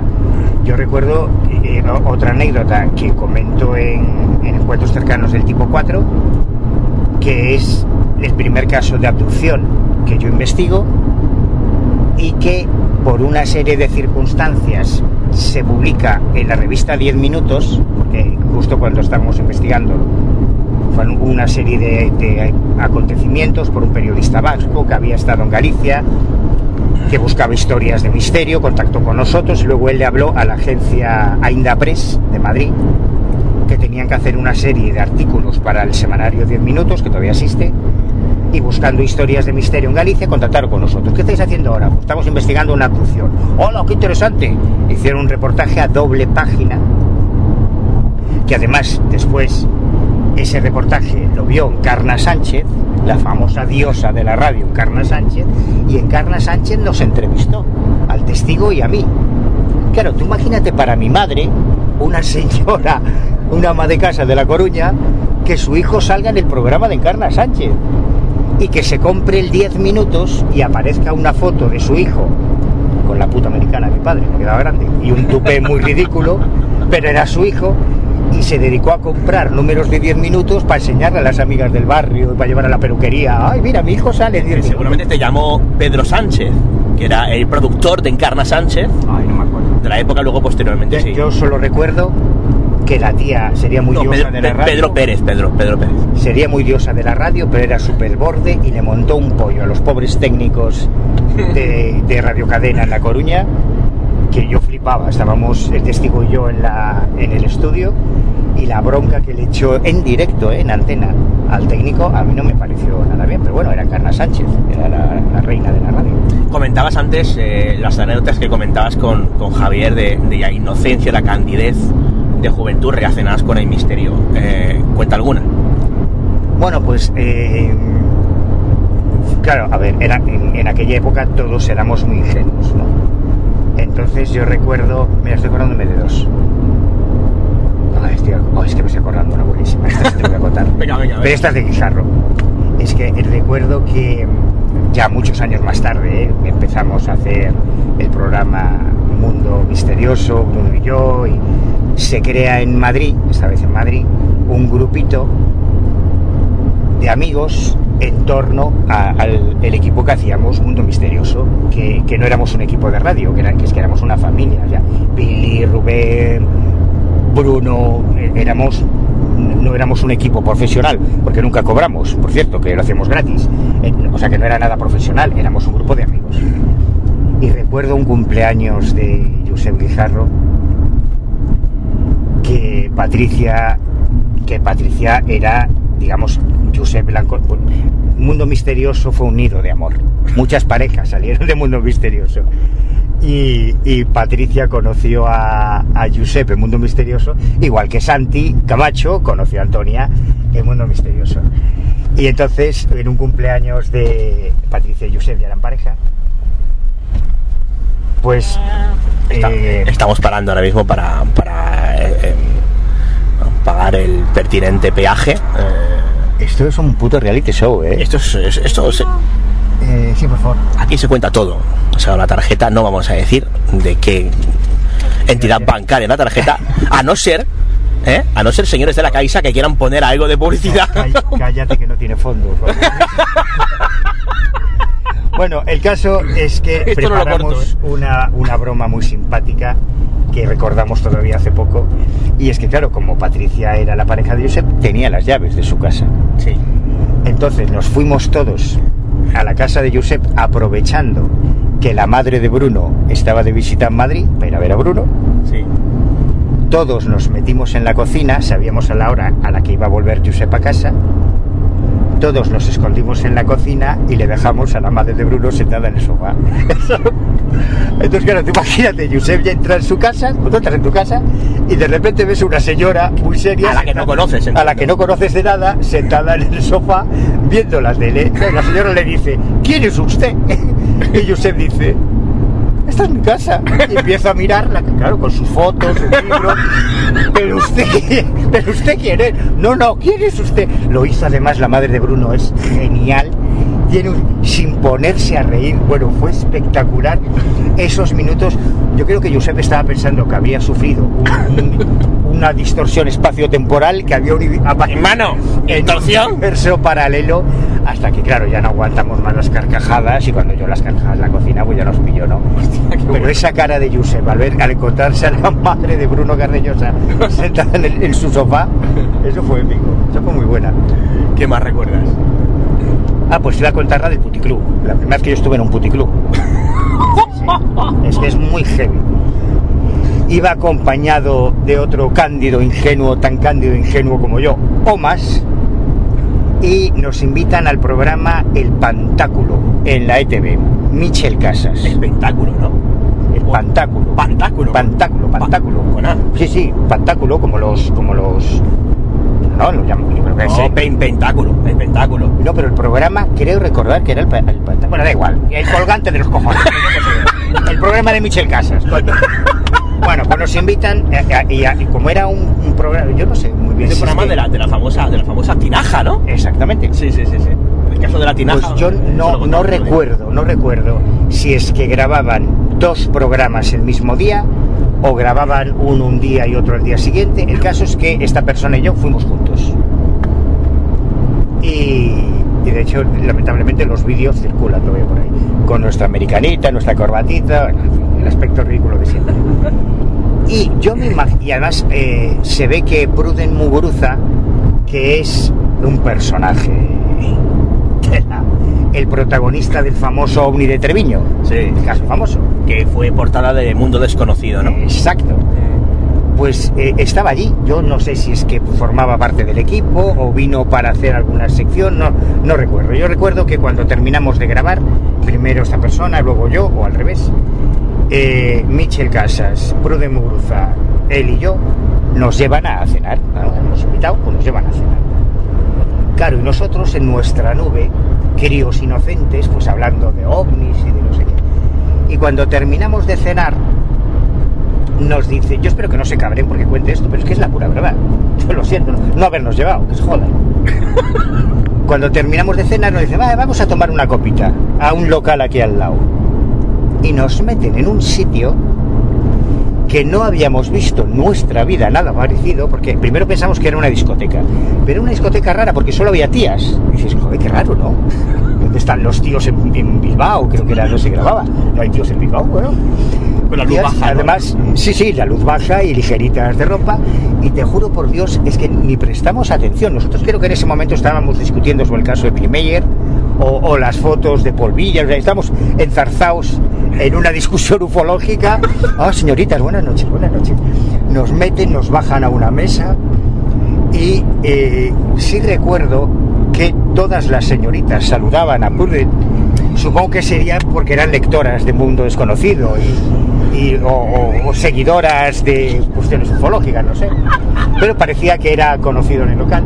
Entonces nos sientan en, un, en una mesa, se nos une una chica brasileña que no recuerdo por qué la llamábamos a Raíña do Pozorro. No, no recuerdo por qué, sí recuerdo que tuvo la amabilidad de regalarme un, regalarme un póster suyo como bailarina de salsa que todavía debo conservar. ¿Cómo dices que se llamaba? A Raíña do Potorro. No sé quién dijo eso. El caso es que Javier y yo, no sé si con un vaso de agua o de leche, cualquier cosa, seguíamos debatiendo sobre el caso de ayer, mientras, claro, eh, Pruden y, y Mitchell pues estaban dando conversación a aquellas señoritas de la discoteca, ¿no? Y en un momento determinado Pura educación. se acerca eh, se acerca una chica y se sienta al lado de Javier y empieza a hablar con él. Y Javier, muy preocupado, me decía, caray, que- creo que he ligado, creo que he ligado.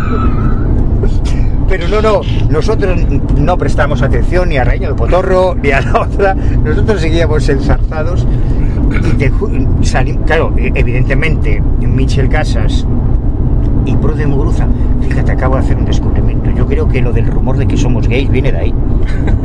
Porque ellos, cuando se dieron cuenta de que no prestábamos ninguna atención a aquellas señoritas y que estábamos hablando de un contacto suizo manco, en vez de estar a lo que estábamos, pues ya nos dijeron, a la niños, venga para el hotel, y nos a tomar Y tardamos años en darnos cuenta de que nos habían metido en un lupanar. Porque nunca, ni si, tú fíjate el grado de ingenuidad y de inocencia que teníamos que ni siquiera nos, damos, nos dimos cuenta. Y ahora estoy pensando que quizá de ahí vino el rumor que se extendió después de que éramos gays. Claro, a ver, te llevan a un puticlub y no le haces caso a las tías y estás ahí con el otro haciendo manitas. Normal, lógico. Manitas ufológicas. Claro, pero no, no, es que ni, ni nos interesaba, macho, de verdad. Javier y yo llegamos a descubrir eh, el género femenino más allá de abducidas, contactadas, ufólogas, mucho más tarde que el resto de, de la humanidad, pienso yo. Ah, bueno, pues yo ya... Pero es verdad que yo creo que tenía razón Grifo, ¿eh? que para nosotros era casi como un sacerdocio. Porque lo que nos interesaba, sobre todo después de lo que pasó aquella noche, era el tema, no nos interesaba, no, no teníamos ojos para nada más. Vale, eh, a ver, ¿Qué- has qué dicho... habrá sido de Arreglio Potorro? a- aca- has acabado diciendo el nombre de, de la persona, no sé si eres consciente. Pero yo creo que no creo que le moleste, porque es una anécdota totalmente blanca, Sí. pero Y de la que vosotros no tenéis absolutamente ninguna responsabilidad. Absolutamente ninguna. Y además que no pasó nada. Joder, que te prometo que no pasó absolutamente nada. Bueno, los congresos. Los congresos dan para mucho, no tanto las conferencias. Aunque bueno, ha habido conferencias eh, bastante. Enrique Vicente, esas dan para todo. Enrique Vicente. Una conferencia de Enrique Vicente da para todo y para más. Incluso aunque no la de él. O sea, una conferencia de Enrique de Vicente suya, aunque no la de él, sé que suena raro, da para mucho. Da para mucho. Hay un gran anecdotario.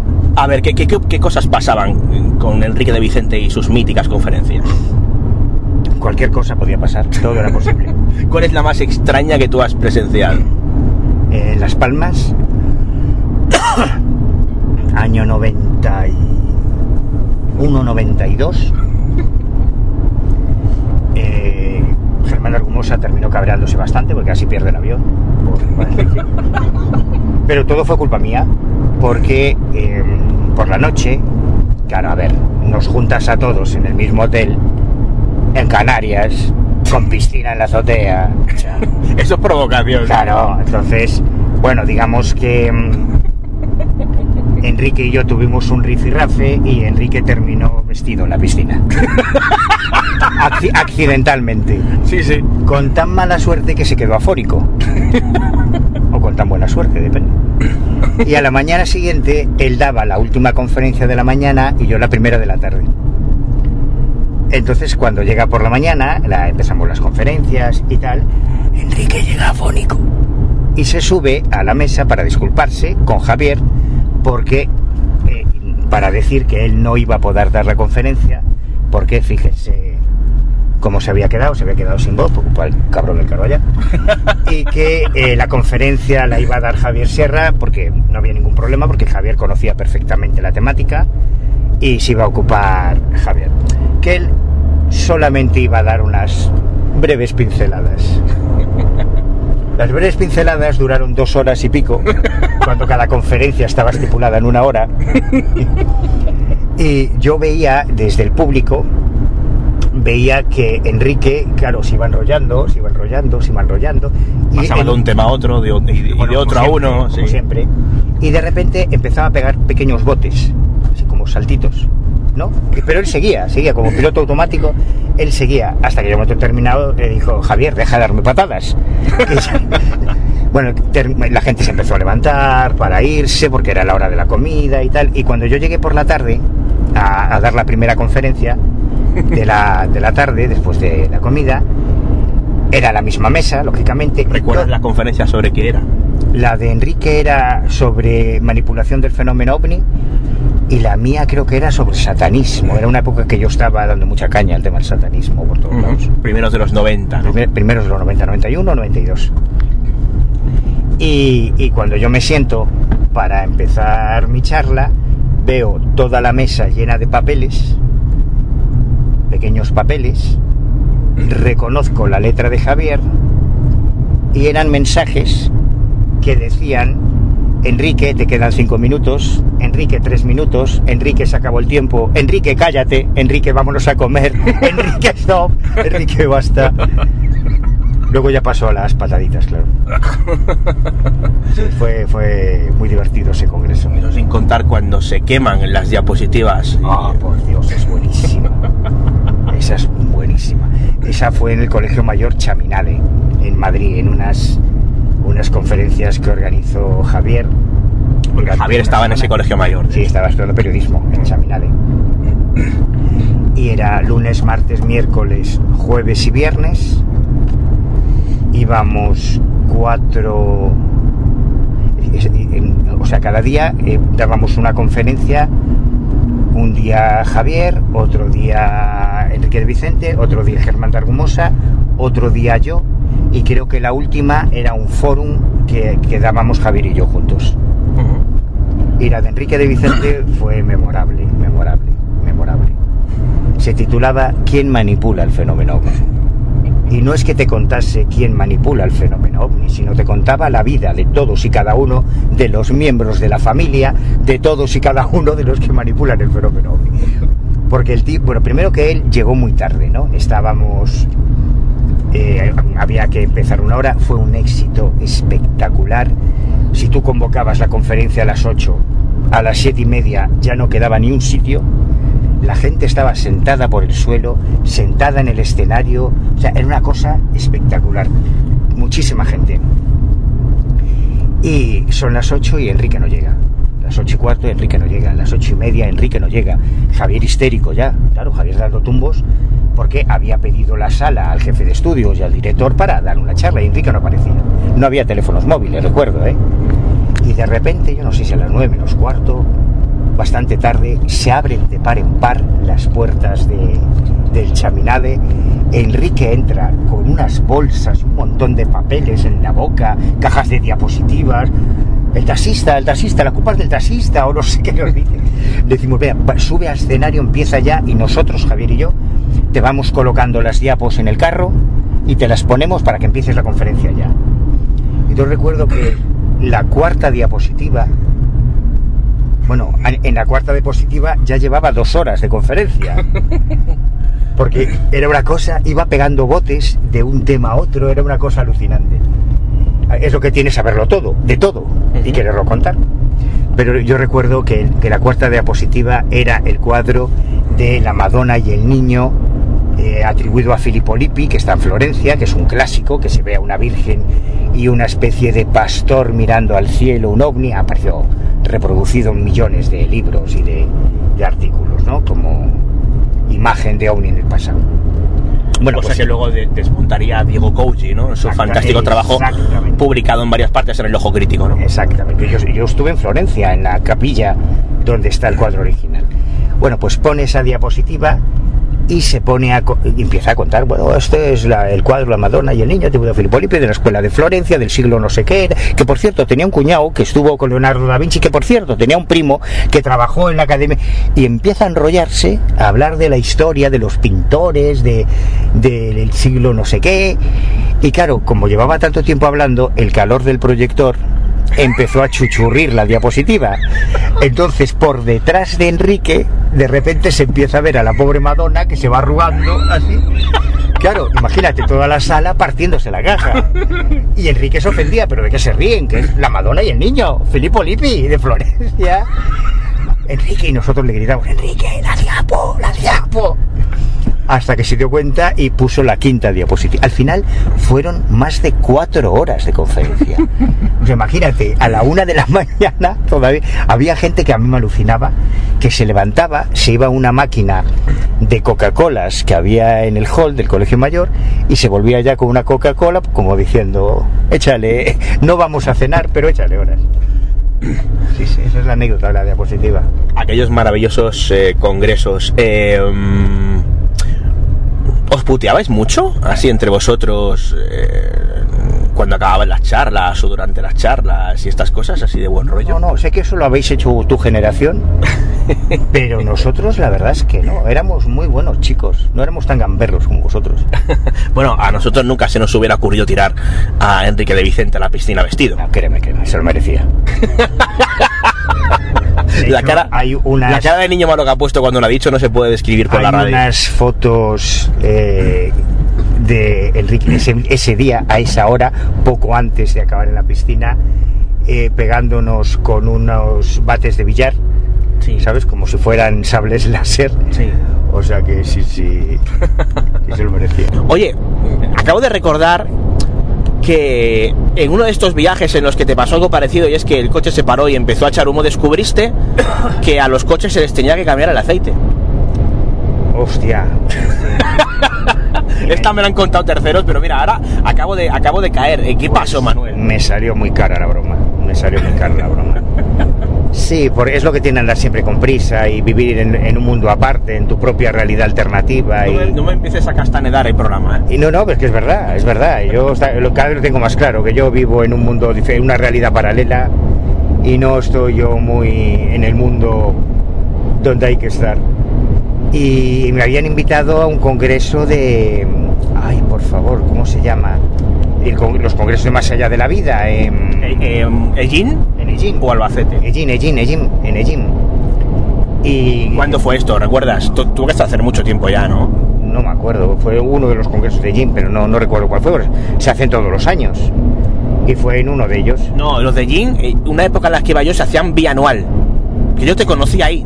Te conocí en 2003 o 2005. 2005 te conocí yo. El congreso de Ellín, es verdad. Sí. Es verdad. Sí, sí, sí. Que además había mucha gente allí conocida. Que hubo una discusión, una acalorada y tensa discusión durante la cena. Pues eso no me acuerdo. Eso no te acuerdas, madre mía. Sí, sí, sí, sí. ¿Sobre Yo- qué? Eh, bueno, sobre varios temas que no sería políticamente correcto contar aquí. Aunque a lo mejor, con el paso de los minutos lo hago. Porque hoy, como hoy la cosa no va de nada y de todo a la vez, nunca se sabe, ¿no? Pero sí, sí, sí, eh, lo recuerdo. Eh, bueno, ¿qué pasó? Cuéntanos. Bueno, pues nada, que que salí de La Coruña muy bien, muy contento, había calculado el tiempo más o menos para llegar hasta Albacete, que es cruzar prácticamente España en diagonal, de punta a punta, y no llegué ni a salir de Galicia. De repente eh, escuché una explosión en el motor, empezó a salir mucho humo, mucho humo, mucho humo. El coche dijo hasta aquí llegué y allí se quedó. Claro, y cuando vino la grúa, cuando vino el tipo de la grúa, me dice, pero alma de cántaro, pero tú cuándo le has cambiado el aceite al coche? Yo decía, ¿qué aceite? El aceite es para cocinar, ¿no? Te cuento una peor, te cuento una peor. Yo tuve una- eh, un día mi, mi- mi añorado el primer coche de verdad que yo tuve, un todoterreno ruso que era un tanque, que podías usarlo para, para moldear herraduras en el capó, porque era de titanio, vamos. Entre eso y las cámaras Zenith tenías ahí una armadura que ni Robocop. Sí, ¿eh? sí, sí, la verdad es que sí. Pues imagínate la hostia que me pegué que se quedó siniestro total. La de arriba. Y entonces me quedé incomunicado. Me quedé incomunicado en, en, en mi casa que estaba en, a unos 12 o 15 kilómetros de Betanzos en medio del monte. Y además en, en lo alto, o sea, era una subidita importante para hacértela andando. Betanzos es un famoso pueblo de La Coruña, en Galicia. Coruña, sí. Y entonces mi hermano, que es un manitas, pues eh, me, y que él me entendía de motos y, y tenía carnet de moto y esas cosas, me consiguió una moto. Yo no había visto una moto en mi vida. O sea, no, no- vamos, no tenía ni idea. Una moto de estas, nada, de, de una moto pequeñita, una moto de tipo Vespino, una cosa así. Sí. Y, y genial, yo todo contento me voy a recogerla al- a la tienda de su amigo donde la había comprado y me voy todo feliz con mi moto. Y al día siguiente vuelvo a poner una reclamación porque nos habían timado, porque la moto muy bien andaba, no, no corría mucho, pero bueno, por lo menos me permitía llegar hasta el pueblo y en el pueblo coger el autobús para La Coruña y tal pero que, que no le funcionaban las luces, claro, que eso era un peligro.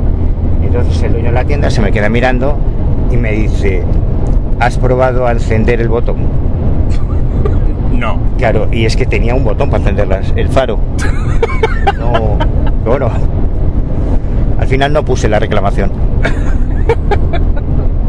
Oye, y en estos andares eh, de acá para allá. A ver, tú quieres destruir mi propia, mi, mi po- mi poca credibilidad, ¿no? O sea, Eh, no, pero estas anécdotas a la gente le gustan, Manuel. Ya, ya, hombre, pues no son muy instructivas. Bueno, eh, niños, lección de hoy. Las motos tienen un botón para encender la luz. ¡Hola, niños! Y a los coches hay que cambiarles el aceite.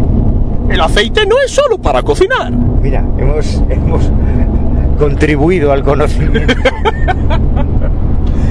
Eh, cuéntame la más surrealista que te haya pasado y que no recuerdes haber contado.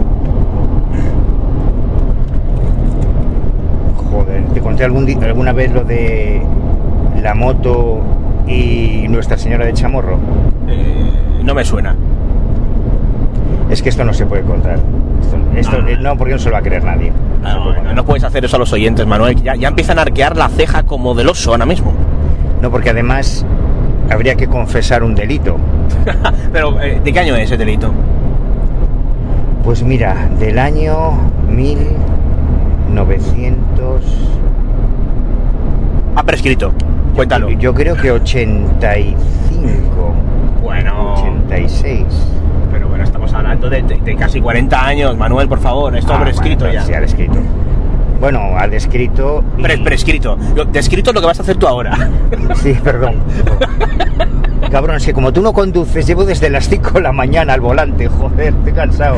Pues eso hago, espabilarte, lo hago por tu bien. Ya, ya. Venga. Pues, a ver, esta historia es muy épica. Si quieres pongo música épica. Lo que ocurre es que además del delito puede afectar a un matrimonio. Muy apropiado. Y, ca- y- y ser causa, bueno, iba a decir causa de divorcio, claro, si han pasado 40 años seguramente ya estarán divorciados, los padres de mi amigo. Bueno, tú sabes que yo a principios de los 80, y- mi amigo Alberto y yo habíamos fundado el grupo Fénix. Y bueno, el caso es que nos llega un reporte de un caso de aterrizaje con ab- abducción en el monte de Nuestra Señora de Chamorro, en el Ferrol, provincia de La Coruña. El Ferrol del caudillo. Sí, bueno, ya no era del caudillo, pero fue exactamente el Ferrol del caudillo. Ya no era del caudillo. Ha seguido el hombre de Ignodo. Y entonces esto fue, quiero recordar que un 4 de enero. Quiero recordar que fue un 4 de enero. Yo acababa de salir del hospital. Iban los Reyes Magos de camino. Nos los cruzamos, de hecho. y es que te prometo que no, me has dicho una cosa surrealista, ¿no? Sí. ¿Tú estás seguro de que quieres que siga? Sigue. Te vas a cagar. Vale, va surrealista. Yo tenía un par de amigos que tenían coche, yo no tenía coche, tenía un par de vecinos que tenían coche y eran los que solía engañar para que me llevasen a viajes así, a ver casos a los que no llegaba el autobús, digamos, ¿no? Ajá. Y en esa ocasión resulta que no había ninguno de mis amigos con coche disponible, pero había uno que tenía una moto. Una puta moto Montesa Comando de 250 centímetros cúbicos que pesaba un cuarto de tonelada. Y una moto militar. Y entonces no se nos ocurre otra cosa que prepararnos, eh, lo hacíamos, lo hicimos en muchas ocasiones, como no teníamos ni tienda de campaña, nos íbamos de vivac. De vivac es que eh, tú te vas al medio del monte, improvisas una pequeña cabaña con ramas, con hojas, ahí metes los sacos de dormir, haces una hoguera. Esto ahora es inviable, vamos, ya no, no se puede hacer, el Seprona no te lo permitiría, pero en aquella época había mucha más libertad para acampar donde tú quisieras y como tú quisieras. Entonces nosotros nos planteamos irnos al monte de Chamorro, donde supuestamente se había producido eh, ese aterrizaje y abducción, en plan supervivencia, en la moto Montesa Comando del cabrón aquel. Y entonces íbamos con ropa que se usaba mucho en aquella época para ir de acampada, ropa militar. Ropa militar. Muy resistente, con muchos bolsillos, con nuestras mochilas y una alforja, recuerdo que llevábamos una alforja en la moto. Entonces me recoge en la casa de mis padres, mi amigo, él se monta en la moto, yo me moto detrás, arranca, bom, y nos vamos hacia, con rumbo hacia Ferrol. Y nada más salir de La Coruña, empieza a llover. Y a llover. ¿Qué hacemos? Damos la vuelta y dice mi amigo, no, no, si esto escampa enseguida. No volvió a parar de llover en todo el día. Vas en moto. Con lo cual, poquito a poco te vas calando. Que con la sensación de velocidad de la moto desciende la sensación térmica y los cojoncillos te quedan como pequeñas canicas. O sea, horror mucho frío, mucho frío. Llegamos a Ferrol, preguntamos allí a, distintos vecinos, oiga, el monte de Chamorro, el monte de Chamorro que se había visto. ¿no?". Y en una casa de una, pero por caminos muy, muy rurales ahí con la moto. Y en una casa, ahí una señora mayor nos dice, sí, sí, es aquel que se ve allí. Y eh, nos muestra un, monte bastante empinado y nos indica que allá arriba, aquello es el monte de Chamorro. Y en vez de buscar una carretera, un acceso, un camino, no, ¿qué va? Le pedimos a la señora si podemos dejar la moto allí mm, debajo de un pequeño, en gallego se dice fallado, no sé cómo se dirá aquí, como un pequeño tejado para dejar un poco protegida y iniciamos el ascenso al monte campo a través cargados con las mochilas, los sacos de dormir, la alforja, toda la comida, víveres, linternas. Y claro, hostia, desde abajo se veía más fácil. A medida que vas subiendo, sigue lloviendo, te resbalas, te caes, al final quedas totalmente cubierto de barro. la, la mochila cada vez te pesa más. A medio camino, a medio monte, esto lo digo con todo pudor, mi amigo que estaba muy loco me dice, joder Manuel, mira, un burro. Y nos hicimos con el burro. No. De esa- sí, sí, sí, un burro, un asno, que estaba el pobre allí pastando. Pues lo reclutamos para la causa. Cargamos al pobre burro con las mochilas, las alforjas, los sacos de dormir. Ufología popular. Pero popular. y seguimos monte arriba con el burro hasta que al burro se le pusieron las pelotas que de ahí no pasaba y de ahí no pasó. Y tuvimos que seguir sin el burro. Pero lo peor es que cuando llegamos a lo alto, empapaos, ya totalmente calaos, cuando llegamos a lo alto del monte, nos encontramos. Primero, repito, llegamos a lo alto del monte, había una pequeña construcción de, de ladrillo y cemento, como una caseta, como era en realidad un repetidor, era un repetidor de radio militar, era un repetidor de la Armada, pero bueno, era un repetidor, una caseta, pues eso, de, de ladrillo y, y cemento aproximadamente, no sé, de metro ochenta de alto y unos dos metros de largo por metro y medio de ancho aproximadamente, con una puerta metálica. Mi amigo estaba empezando a perder un poco el control de la situación y eh, tenía una mínima repisa, quizá unos, unos 10 centímetros de repisa, debajo de la cual nos protegimos un poco de la lluvia. Claro, te protegía el cogote, pero la lluvia te sigue cayendo en la nariz. No era muy... Y no dejaba de llover, como suele ocurrir en Galicia. Intentamos hacer una hoguera para calentarnos, nada, imposible. Y entonces mi amigo me dice, mira, allí hay otra caseta abierta.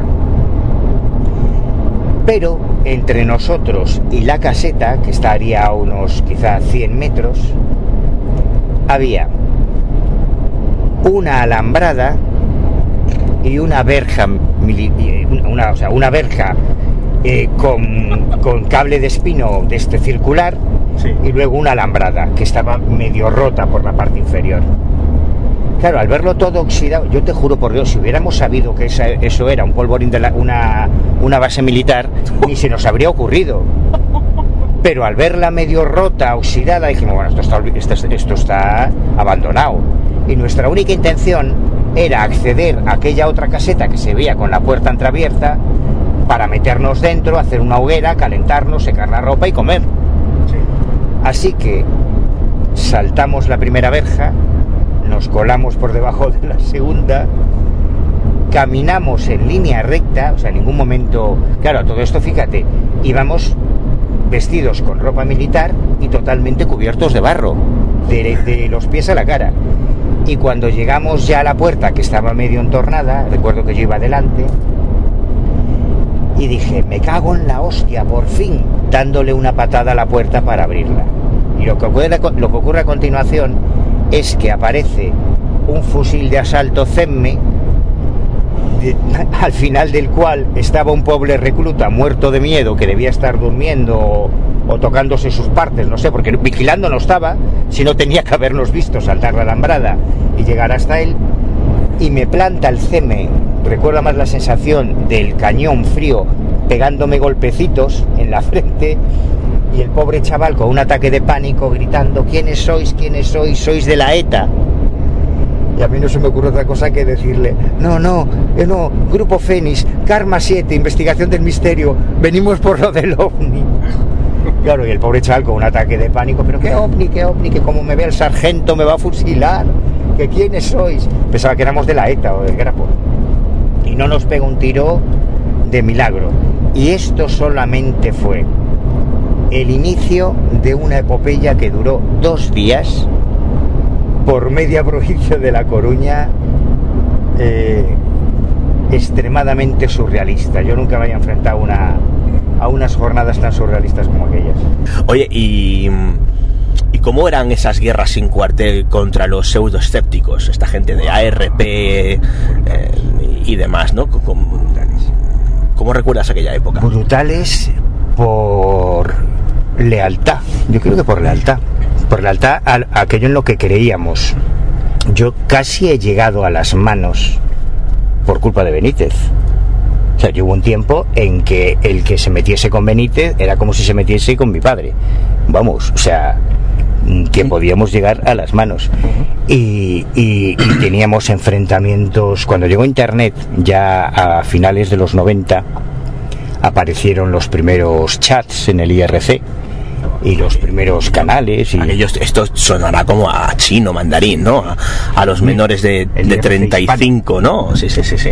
Era, digamos que eh, el pre-messenger, pero no el messenger actual, sino el messenger de los muñecos verdes que bailaban en- entre sí, ¿no? Y estas cosas. Bueno, pero el Messenger es para hablar dos personas. Allí nos reuníamos ciento y la madre. Sí, sí, sí. Eran Bueno, canales. luego podías meter a varias personas en la conversación y se puede seguir haciendo, pero era dice, había como canales temáticos en los que la gente entraba. De hecho, uno de los. Yo creo que el primero, es sinceramente. Alguien me lo dijo un día, yo no lo sé. Alguien me dijo un día que el primer canal de chat de misterio de un programa de radio fue el de Mundo Misterioso. Porque Rubén, hablo del año 97. Si alguien conoce un canal anterior, genial. Pero nosotros en 1997, Rubén Sobrino tenía el canal de Mundo Misterioso en el IRC por el que pasaba todo el mundo. Y además era un canal que estaba activo en directo mientras hacíamos el programa, con lo cual, si venía Jiménez del Oso, si venía el Padre Pilón, si venía Germán de Argumosa, la gente le podía hacer preguntas interactuando a través del chat. Yo no sé si eso lo hizo alguien antes o no, pero yo digo que el año 97 nosotros lo estábamos haciendo. Y entonces existían los tontopollas estos de los escépticos, pseudoescépticos, que venían al canal a meter mierda. Y entonces se montaban broncas memorables en las que a veces nos tirábamos literalmente toda la noche discutiendo con ellos, toda la noche. Nos daban las 3, las 4, como diría Sabina, las 5, las 6, las 7, discutiendo con, con ellos. Y hay logs, hay conversaciones de la época memorables. ¿sabes? Los chats fueron el, el lugar de, de grandes debates y de grandes enfrentamientos. Pues esta peña, para que la gente no lo entienda, esta gente eran negacionistas, ¿no? Decían que todo era falso, que vosotros os enriquecíais a costa de estos temas, que, que, que todo, ¿no? aquellos que se dedicaban a la divulgación de estos temas eran unos farsantes, etcétera, etcétera, ¿no? Digamos, era la más radical de la, del, del escepticismo, ¿no? Por, por, por decirlo de alguna manera, ¿no? Sí, la historia del movimiento escéptico organizado, que es como ellos se denominan, no yo. Tú solo uniste las, las primeras letras de cada una un de las... tío, pero a ver, movimiento escéptico organizado, ¿cuáles son las iniciales? Meo. Pues ya está, joder, que no me lo he inventado yo, que yo no lo digo para tocarle los huevos, que es que lo dijeron ellos. Nunca mejor dicho. que es el movimiento escéptico organizado. Pues empezó con Arifo, luego llegó a RP, y luego el Círculo Escéptico, pero nos referimos no a una organización en concreto, sino a todo el colectivo, al movimiento escéptico organizado, como ellos se denominan. Que no son escépticos, pero bueno, que ellos se denominan así. Y, y, claro, como que era el ladrón que todos son de su condición, yo me imagino que ellos se pensaban que nosotros cobrábamos, que nosotros nos lucrábamos. Hace poco, hace nada, hace, hace unas semanas, cuando yo he publicado WAPS, El Secreto, Un libro, ¿no? Sobre la aeronáutica no convencional. Correcto. Pues en el, en el prólogo, que incluyo ahora, cuento la historia de cómo surgió ese libro en el año 95 y cómo ese libro y, y cuatro libros más míos yo los publiqué gratis. Claro, y me decía uno de los pseudoescépticos de aquella época, macho, es que nosotros no nos podíamos creer que vosotros lo hicierais gratis. Pues claro que lo hacíamos gratis, nosotros hemos currado gratis toda la puta vida. Se cree el ladrón. Claro, a eso voy. Que para nosotros el misterio era una pasión, no un modus vivendi. Y lo sigue siendo. Claro, evidentemente. A la prueba, a la prueba nos remitimos. Pero, evidentemente. Pero ellos pensaban que nosotros nos forrábamos con los artículos, con las conferencias. Nadie te pagaba una puta conferencia. Si tenías suerte, te pagaban el billete de tren o de autobús o te metían en un palomar. Si tenías suerte. Y si no, te lo pagabas tú. Y si tenías mucha suerte, te metían en una habitación en condiciones en la que tú luego metías a tus tres colegas, ¿no? Evidentemente. Para que evidentemente. pudieras estar todos, ¿no? Pero para nosotros era, o sea, habríamos pagado por, por, por publicar en las revistas. De hecho, yo tengo una anécdota. Yo fui el primero de mi generación en publicar en Karma 7. Yo, mi, mi primer artículo, macho, que mi primer artículo se publicó en la revista Karma 7 en 1985. Flipa. 1985. Y, y como hicieron una crítica, o sea, fue una cosa muy rara. Fue una cosa muy rara porque lo que nosotros mandamos no era un artículo, era un informe de una investigación que habíamos hecho, que la redacté yo. Era un viaje a, a la parroquia de Nuestra Señora del Corpiño, donde se realizan exorcismos colectivos y demás. Y claro, pues yo había hecho lo que hago, mis cuadernos de campo. 17.25, bajamos del autobús. 18.32, compramos un bocadillo chorizo.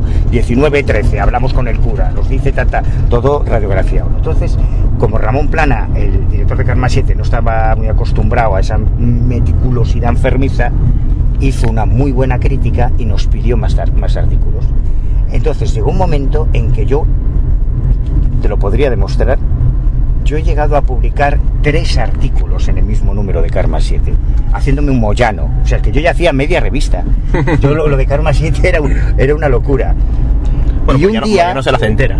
y un día, después de años de estar colaborando, recuerdo que fue Javier Sierra quien me dice, joder tío, que ya me puedo ir a tal sitio, ya puedo comprar el billete, porque me llegó el talón de Karma 7.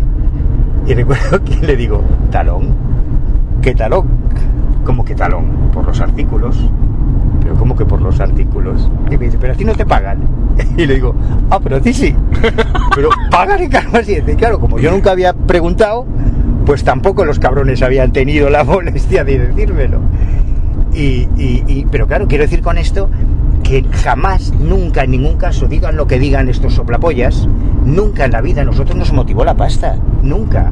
Es que ni siquiera nos acordábamos de que te podían pagar por esto. Eh, corramos un, un tupido velo. De hecho, creo que estamos llegando a nuestro destino. Sí.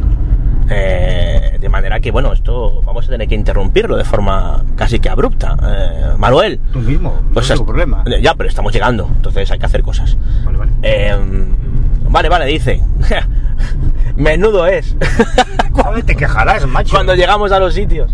Eh, vaya bronca que me ha echado porque nos hemos parado a comer unos huevos fritos con patatas en vez de cogerse un bocadillo para el coche. Esto, esto se puede contar, ¿no? Pero es que, ¿cómo te gusta perder el tiempo, joder?